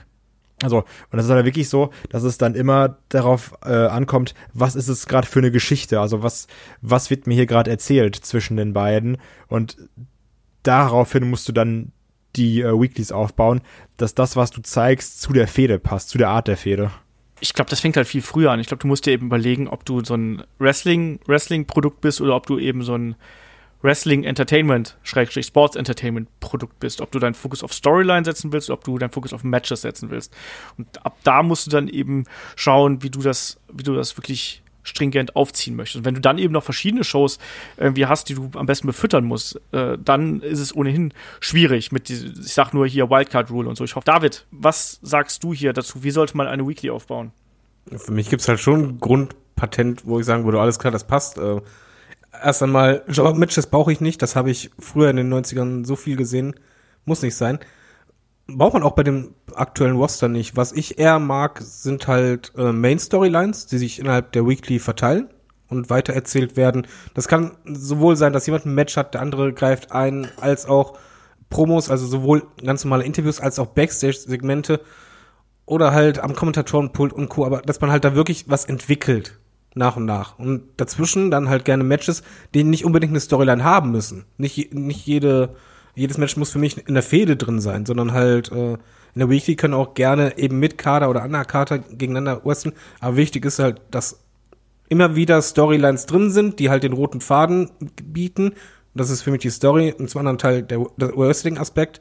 Nur halt, was ich nicht brauche, ist halt vor allen Dingen Wiederholung. Heißt halt, äh, je nach Fehde kann schon mal ganz nett sein, wenn man jemanden ein Tag-Team mixt gegeneinander oder ineinander äh, packt oder wie auch immer stapelt. Alles okay, aber nicht jedes Mal. Und ich möchte auch nicht in der Weekly die Konfrontation jedes Mal sehen, weil vielleicht auch, weil ich ein alter Mann bin und kein nicht. Ein Pay-Per-View war für mich dahingehend immer interessant, weil es für mich der Payday war. Ja. Und ich wollte das Aufeinandertreffen in dem Moment einfach in einem richtigen Match haben. Und vorher, das ist dann in der Weekly. Da kann man halt Backstage, kann man bei Matches von anderen, na, na, na, alles schon gut, aber das offizielle Match möchte ich beim Pay-Per-View haben. Ich finde es übrigens lustig, dass du dich immer als alter Mann bezeichnest, aber Im Vergleich zu Kai. ja, ja, aber auch du da- gerade eben noch gesagt hast, bei WWE hat man das Gefühl, dass alte Männer Social Media machen. Und was machst du nochmal bei MannTV? Wir haben auch eine alte Zielgruppe. Unsere Zielgruppe ist 25 plus Okay. Ich wollte dich nur ein bisschen äh, Da verarschen. machen auch alte Männer Ähm, Social Media. Genau, für alte Männer. Von uns alten Männern für alte Männer. genau. Aber wenn wir was von Ratiofarm auspacken, dann drehen sie alle durch.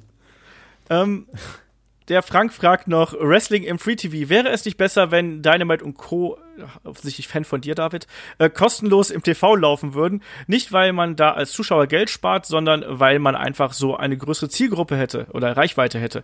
Ähm, so bleibt man ja auch vielleicht mal als normaler Zuschauer beim Wrestling hängen. Was soll denn diese Stichelei? und Co. So oft sage ich das nicht. Ich sage, ich sage öfters, mm. Oder halt, eins von Können, beiden. können, wir uns, können wir nicht einfach mal jetzt. Ich antworte jetzt und ihr sagt beide so, yo, stimmt. Äh, da gibt's kein Wenn und Aber, natürlich wäre es besser. So. Und Co. Ähm, Und ich Co. frage mich aber gerade eher, ob das besagte und Co. nicht eh im Free TV läuft. Also es läuft doch alles im Free TV außer Dynamite. Ja, aber ja, das stimmt. Aber das können wir uns hier vielleicht auch einfach sparen, aber wenn Dynamite im Free TV laufen würde, klar wäre das irgendwo besser. Andererseits ist, ich sag einfach, ich bin da ganz äh, gierig. Ich hätte es gern auf möglichst vielen Plattformen. Ich möchte es nicht nur im TV haben, sondern ich bin auch jemand, ich hab's auch gerne irgendwie auf einer App. Ja, wir sind doch gerade heutzutage immer alles kann. on demand. Also dieses Ja, irgendwo, genau. Also wir also mal ganz ehrlich, die Zeiten jetzt, wo man sagt, oh Mann, ich muss jetzt Mittwoch aber um Viertel nach acht vor dem Fernseher sitzen, weil da kommt das und das, ey, die sind halt vorbei. Ne? Also diese, Zeit, wo man sagt, ich, ich richte meinen Tag danach aus oder sowas, das hast du vielleicht noch, wenn irgendwie Bundesliga läuft, aber sonst halt nicht. Du unterschätzt das, glaube ich, echt. Weil es hat schon einen Grund, warum halt äh, Serien, die du eigentlich auch äh, Abruf haben könntest, äh, so derbe Ratings zielen. Weil halt Leute immer noch, wenn etwas da ist, worauf sie Bock haben, und wöchentlich, dann regeln die das wirklich danach. ja, sind Leute für mich, die sehr, sehr Mond viele. leben oder Lampe Cobra 11 gucken. Ja, genau, oder irgendwie äh, Tatort. 8 Millionen Idioten, die Tatort Ja, gucken. alles Dummköpfe. Genau, alles Idioten. Hat Kai gesagt, nicht ich. genau. Kai macht sich wieder Freunde, das äh, kennen wir ja von Einfach nur polarisieren und sagen Tatort. Wir haben ihn trotzdem lieb. ähm, der Frank schreibt noch per Mail, äh, Thema Roll-Up-Pins. Äh, diese kommen ja neuerdings sehr häufig vor und sollen wohl den Gepinnten in der Art dumm gelaufen äh, schützen. Ja, also war nur ein Versehen. Äh, schaden diese Pins nicht den Wrestlern und äh, lassen sie dann eher dämlich aussehen? Auch da, glaube ich, gibt es keine Patentantwort. Ich glaube, es kommt nur darauf an, wie es präsentiert worden ist und Ja. und ob es irgendwie in die, in die Geschichte passt. Klar, aber andererseits, wenn jetzt jedes Mal ein- der einer, einer per Aufgabe verlieren würde, wird er dann auch doof aussehen. Ich glaube, die, die Mischung macht's. Und auch hier, ich glaube, es ist der feine Unterschied, dass wir gerade was WWE angeht, einfach so überfüllt werden und überflutet werden mit Inhalten, dass uns solche Sachen vielleicht viel stärker auffallen, als uns das vielleicht bei Dynamite auffällt, wo wir das vielleicht nur einmal die Woche haben oder für mich auch bei NXT oder bei NXT UK. Aber ich glaube, dass wir da bei Raw und SmackDown extrem kritisch sind. Kai, du hast gerade schon Ja, also es ist halt so ein bisschen, grenzt es auch, äh, ähm, knüpft das ja auch an das an, was David gesagt hat. Je nachdem, also ob es jetzt irgendwie jetzt einfach nur irgendein so ein normales Match ist und wo dann so ein Ricochet oder ein Cedric Alexander kämpft, die halt eher so ein bisschen als Cruiserweights unterwegs sind, die auch dann irgendwie verschiedene Variationen von Roll-Ups machen, ähm, dann kann ich da damit leben, aber wenn du jetzt wirklich irgendwie eine Feder hast zwischen zwei Personen, die auch wirklich gerade richtig krass fäden und du die dann komischerweise sagst, nee, wir müssen die jetzt nächste Woche gegeneinander stellen, weil wir müssen, weiß ich nicht, Ratings ziehen oder sowas und dann Rollerpin machst, dann ist es blöd, weil dann ist es ja das, was wir irgendwie immer kritisieren und zwar dieses berühmte 50-50-Booking. Dieses, so ja, der verliert, aber wieder ist es die Mini-Playback-Show, weil irgendwie sind wir doch alle Gewinner. Und das ist also die Sache dabei. Also es, es kann passen, wenn es der richtige Wrestler macht, aber wenn du es einfach nur machst, um zu sagen, so, ja, das ist ein Match, aber hahaha, das ist ja gar nicht das richtige Ende vom Match, dann ähm, schadet es auch den, ja, weniger den Wrestlern, aber eher dem, dem Interesse der Fans, oder? Ja, das auf jeden Fall. Das fällt dann ja schon negativ auf. David, möchtest du was dazu sagen? Äh, sehe es genauso, die Umsetzung ist entscheidend, weil du kannst sehr schnell sehr dumm dastehen und vor allen Dingen zu viel darf auch nicht sein. Ich mag's, ich mag Roll-Up, äh, Roll-Pins, Roll-Up-Pins.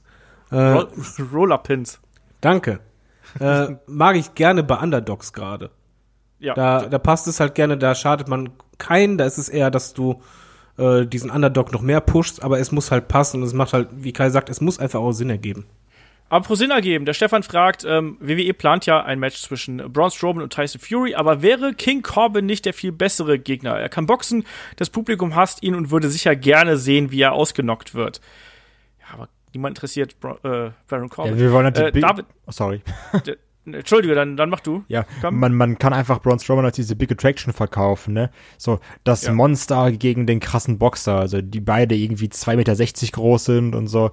Das ist halt eher das. Also man sagt so, oh, Ja. guck mal, da treffen gerade die Giganten aufeinander. Und nicht, da wird halt der Typ mit dem, mit der äh, Plastikkrone umgenockt. Genau. Und der mit STD, weißt du? Ja, der äh, wegen Geschlechtskrankheit, verstehst du? Wegen Sex. witzig, Äh, witzig, witzig. ähm, Okay, war schon ein bisschen, war schon ein bisschen witzig, als das gemacht hat. ja. Ja, es ist logisch, dass Braun Strowman ist, allein schon wegen der Attraktion und ich denke einfach da an die Mainstream-Medien, äh, weil darum geht's ja bei so einem Deal mit Tyson Fury, um halt äh, Zuschauer ranzuziehen, die halt sonst nicht äh, mega Wrestling-Fans sind. Und dann sieht man einfach nur auf dem Bild einen riesigen Typ gegen einen Typen, den man halt kennt. Das ist halt das, was zieht. Ja. Das denke ich auch. Wie gesagt, Baron Corbin, klar, könnte der, könnte der boxen, aber äh, darum geht's ja auch nicht. Es geht ja nur um die Show. Es geht ja nur um die Attraktion, die man hier haben möchte. Und klar wird das Publikum, das Wrestling-Publikum wird es vielleicht witziger finden, wenn Baron Corbin verdroschen wird, aber man möchte ja hier schon einen möglichst großen Mainstream-Appeal einfach erzielen. So, jetzt kommen wir hier zum äh, großen äh, The Fiend Bray Wyatt-Blog. Äh, der Dominik hat heute noch äh, per Facebook gefragt, ähm, warum wird das Match The Fiend gegen äh, Seth Rollins bei Hell in a Cell so verteufelt? Eigentlich war es äh, wie die Undertaker-Matches in den 90ern. Der kickte auch aus den meisten Finishern wieder aus. Im Prinzip läuft's wie damals. Sollt, äh, warum sollte der Undertaker jemals der einzig die einzig unbesiegbare Macht gewesen sein? Mein Gott, ich kann heute nicht lesen. Egal. Ähm, ja, die Kritik auf jeden Fall am äh, Fiend-Match war massiv. Das hat man ja mitbekommen. Äh, auch wir haben das mitbekommen. Haben ja auch versucht, verschiedene Lösungsansätze und äh, Interpretationsansätze versucht zu finden. War auch nicht ganz einfach. Ähm, ich sag mal, wie das weitergeht, das muss man ja erstmal noch abwarten, weil ich glaube, das ist schon Teil eines großen Ganzen und manchmal muss man auch das Publikum mit einem schlechten Gefühl nach Hause schicken. Ich schwöre, genau das gleiche habe ich, hab ich auch gesagt. Also, als ich, ich glaube, ich habe ich mit Tobi oder so geschrieben. Das habe ich auch, also ja. Das war, das war aber eher so ein hoffnungsvoller Satz von mir übrigens. So nach dem Motto, vielleicht ist es ja einfach nur einer dieser Fälle, wo man sagt, man muss das Publikum für das große Ganze einmal unzufrieden nach Hause schicken. ich habe heute zu Shaggy geschrieben, stell dir mal vor, es hätte beim ersten Angriff von Giant Gonzalez gegen den Undertaker Twitter gegeben. Ja, das ist Schwierig. ja, das ist ein bisschen das Problem. Also ich, man kann halt schon verstehen, dass irgendwie Fans unzufrieden sind. Ja, klar. Und ähm, also es ist halt wirklich die Sache, was steckt dahinter? Was ist einfach wirklich nur dumm gedacht und die haben gesagt, wir brauchen jetzt dieses Money-Match, weil Fiend gegen äh, Seth Rollins zieht einfach und das äh, sorgt für Ticketverkäufe, ähm, weil sich sonst absolut keiner für Hell in interessiert. Und dann haben sie gemerkt, ah, kacke, wir können Rollins nicht gewinnen lassen, wir können den Feed aber nicht verlieren lassen und machen jetzt irgendwie so ein Bullshit-Ending. Das ist das, was ich befürchte. Hoffe aber auch, dass ein größer, dass, dass da was großes Ganzes hintersteckt irgendwie. Also das ist so diese, dieses Wunschdenken, was man jetzt hat. Dass man sagt, ja, vielleicht war es halt doch alles nicht so blöd, sondern da steckt ein Plan hinter, aber das werden wir halt sehen. Trotzdem, warum man es blöd fand, ich fand es alles ein bisschen übertrieben. Also, das Ja. war so, als dieser erste Stuhlschlag kam auf dem Kopf, war ich auch so, okay, was passiert hier gerade bitte? Und aber dann irgendwann gab es halt, ich habe nicht mitgezählt, aber ich glaube, es gab irgendwie so 10 oder 11 Curbstorms. Und dann war ich auch so, Ich habe neun gezählt, aber egal. habe ich auch gedacht, das ist jetzt ein bisschen too much. Also, weil- also weil es gab schon gegen Brock Lesnar irgendwie fünf Curbstorms oder sowas. Also, was soll denn passieren, wenn der Fiend das erste Mal verliert? Kriegen wir dann irgendwie 20 Curbstorms oder was hintereinander? Das ist so ein bisschen mein Problem dabei. Also, ich hoffe, da steckt ein Plan hinter und wenn da einer hintersteckt, dann war die Ausführung semi-gut. David. Äh, ja, mein Problem ist einfach, dass es zu früh, zu heftig einfach ähm, jemand dargestellt wird. Ähm, aber das ist nicht mein Hauptproblem. Ich glaube, man darf halt nicht unterschätzen. Okay, wir sagen halt immer, man darf halt nicht nur das Finish oder das Ergebnis halt sehen. Aber bei mir als Wrestling-Fan gibt es halt schon so zwei Aspekte dabei, äh, wo halt einfach No-Gos sind. Zum einen ist Hell in a Cell eigentlich für mich eine Match-Ansetzung, die generell immer das Ende einer Fehde darstellen sollte. Und zwar deshalb, weil es einen klaren Sieger gibt, immer. Äh, und das andere halt, ein Main-Event so enden zu lassen, das ist für mich somit das Unbefriedigsten, weil der Main-Event ist halt das, worauf du dich am meisten freust und somit ja eigentlich auf das große Finale, und das ist das Ende, ähm, hinarbeitest, emotional. Und es gibt, glaube ich, nichts Schlimmeres als halt Ergebnis, was nicht so entspricht, wie man möchte, sondern einfach total unbefriedigend ist. Und wenn ich als Zuschauer, ich habe es nicht gescheckt, warum halt das war, weil ich nur dachte, Olaf hat mir netterweise erklärt, ey, warte mal, Hell in a Cell, da gibt's doch keinen DQ. Warum, warum bricht er das jetzt ab? Und ich war da einfach nur so, was soll das? Das wäre halt so, als wenn du ein WrestleMania Main Event hast und der endet in einen Draw. Da ist es mir sogar egal, wie das Match vorher war, sondern einfach, es gibt so ein, zwei Tabusachen, die ich beim Pay-Per-View nicht will. Und das gehört dazu. Und ich kann dahingehend das schon verstehen. Von der Umsetzung her, von der Darstellung, ich fand es halt schon zu krass, zu übertrieben. Kann ich aber noch mit leben, aber ich fand halt einfach das Ende. Boah, da- wenn ich dann überlege, ich habe richtig Geld hingelegt oder bin extra lange aufgestanden und dann kriege ich nicht diese Befriedigung. Also nicht einfach das Ergebnis, das Wissen, was ist denn jetzt? Oh, echt schwer. Ja. Das kann ich auch total nachvollziehen. Wenn du in der Halle bist, ich glaube, ich werde auch abgefuckt. Also A, da gab es ja mehrere Faktoren. Ich glaube, dass du zum einen, glaube ich, nicht besonders gut gesehen hast durch das rote Licht und durch den roten Käfig. Das ist, glaube ich, schon mal das eine. Ähm, und zum anderen, glaube ich, haben sich da ganz viele Fans einfach was ganz, ganz anderes von versprochen. Deine Erwartungen sind anders gewesen und du wolltest hier irgendwo einen Payoff oder irgendwie was anderes sehen. Aber ja, letztlich standen hier irgendwie alle ein bisschen doof da. Ich hoffe einfach, also Seth Rollins stand doof da, weil ja, er ist ja dann doch am Ende irgendwie der gewesen, der trotzdem Schiss gehabt hat und trotzdem aufs Maul bekommen hat. Einen Bray Wyatt, klar, er ist auf der einen Seite gestärkt, auf der anderen Seite aber auch so ein bisschen entzaubert. Ich sage es jetzt nicht geschwächt, sondern ich sage bewusst entzaubert, weil da jetzt so diese, dieser, dieser Hype, der jetzt erstmal dazwischen gewesen ist, der hat so ein bisschen Risse bekommen. Andererseits glaube ich aber, dass man den auch wieder kitten kann, wenn man da jetzt mit was Gutem hinterherkommt.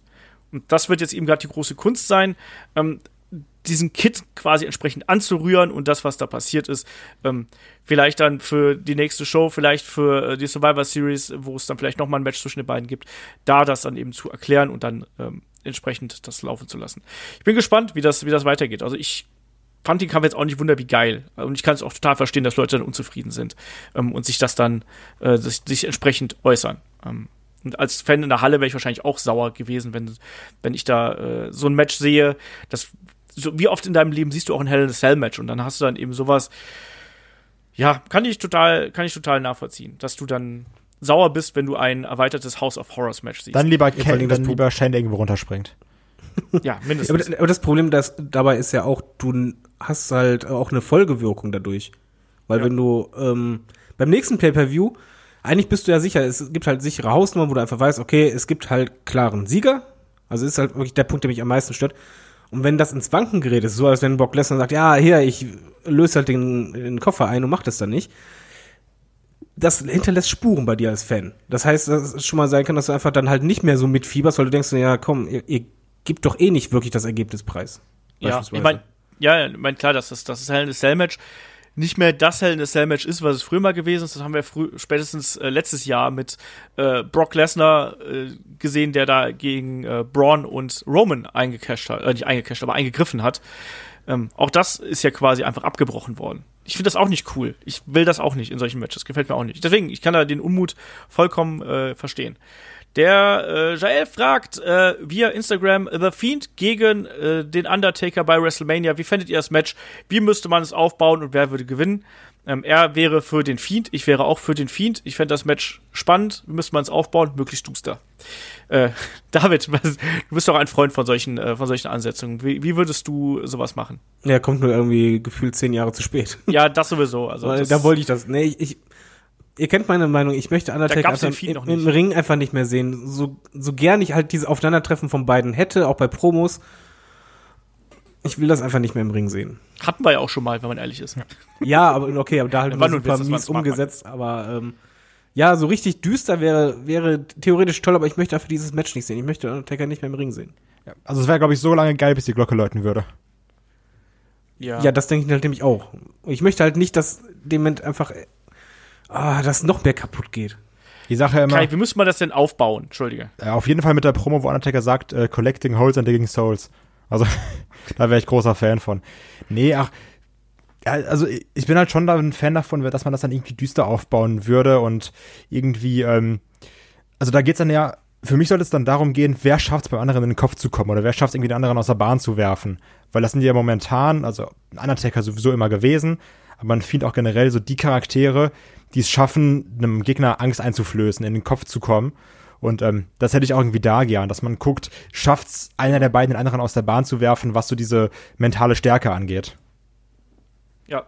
Ich würde mir da auch wirklich diese Gegenüberstellung wünschen, der alte Undertaker, egal ob es jetzt irgendwie auf dem Friedhof ist oder in der alten Grab, äh, in der, dieser to Totengräber äh, Werkstatt oder sonst irgendwas, dann nochmal so, also wenn schon, wenn schon Trash und wenn schon das ähm, aufbereiten, dann so richtig. Ich will die Blitze einschlagen sehen, ich will äh, Am besten Fiend gräbt Undertaker aus, den Sarg. ja oder sonst Das fände ich geil, eine Herausforderung, richtig so. Ich möchte dich haben. Hol mal, komm mal her. Komm ran, Opa. Ich dachte ein. Nein, aber so Ein nach dem Motto, ich störe deine, ja, ich störe deine Ruhe. Weißt du, heißt ja West in Peace, dann von wegen, nee, erst wenn, wenn ich mit dir fertig bin. Reverse Casket Match war einfach auch toll. So, weil, halt an, weil so, sie sind so beide nebeneinander und beide müssen versuchen, so einen Gesag auszugraben. Das klingt wie so, so ein Konzept von so einer RTL-Show oder so, so, so ein Schlag den Rab-Spiel. Das ist richtig. So. Wür- Würdet ihr denn das Match sehen wollen? Ich rede jetzt nicht Nein. vom Aufbau. Nee. Nein, also das Undertaker ist leider ziemlich durch. Ich glaube, dass das irgendwie, wenn man da mit genug Theater drumherum noch ein bisschen was machen könnte, so im Sinne von Maris äh, No DQ, dass die da ein bisschen Gegenstände und so mit einsetzen können. Ich glaube, da kann man da noch ein bisschen was retten. Aber ähm, ein, ein klassisches One-on-One könnte ich, stelle ich mir schwierig vor, sagen wir es mal so. 30 Minuten Ironman-Match. 60. Ja, bitte. ja, richtig schön, einf- einfach nur takti taktisch und dann nur Mad Wrestling. Ja. Du bist echt ein Sadist, ne? Ja, aber aber mal den Fans was bieten. Läuft. Und Vince als Special Guest Referee da auch noch mit eingreift. Einfach, einfach mitringend am Boden. Naja, ist zum Glück dann nur der Co-Main Event, weil der Main Event wird der Hulk Hogan gegen Vince. Ja. Genau. Ähm, wir hatten noch eine, eine Frage, wo uns Oliver hier eine Mail geschrieben hat äh, mit dem Grundthema, ähm, warum findet man WWE gut? Und da überlege ich jetzt ernsthaft, ob wir daraus einen Podcast machen, weil das ist wirklich so, äh, so, so ein Beziehungspodcast so ein bisschen. Ja, also- ne? Machen, Also ich glaube, das ist auch keine Frage, die man jetzt mal eben so in zwei, drei Minuten beantworten kann. eben. Aber deswegen fände ich, vielleicht machen wir das äh, in äh, Bälde als kompletter Podcast. Das wäre auch nicht so schlecht. Schauen wir mal. Aber das, nur, dass der Oliver schon mal weiß, dass ich äh, seine Mail hier berücksichtigt habe und dass wir drüber nachgrübeln, ob wir das dann quasi in äh, Podcast-Form hier umsetzen sollen, weil das ist wirklich was, was etwas ausführlicher besprochen werden sollte. So, aber damit sind wir dann auch durch, würde ich hier an der Stelle sagen. Ähm, nächste Woche geht's weiter. Der Kai und ich machen ein kleines Draft-Special, quatschen ein bisschen über den Draft, was da so passiert ist. Und äh, dann am kommenden Wochenende sprechen wir über Hulk Hogan. Da ist unter anderem der David und der Shaggy werden da hoffentlich am Start sein, wenn nicht wieder irgendwas dazwischen kommt. Und wir lassen die Karriere des Immortal Hulk Hogan Revue passieren. Real So. American. Bei mir läuft die ganze Zeit das Team rauf und runter schon. Das auch, natürlich. So, aber damit sind wir dann hier durch. Ich sag wie immer Dankeschön Kai und Dankeschön David und äh, wir sind raus, würde ich sagen. Bis zum nächsten Mal. Macht's gut. Tschüss. Tschö. Tschüss.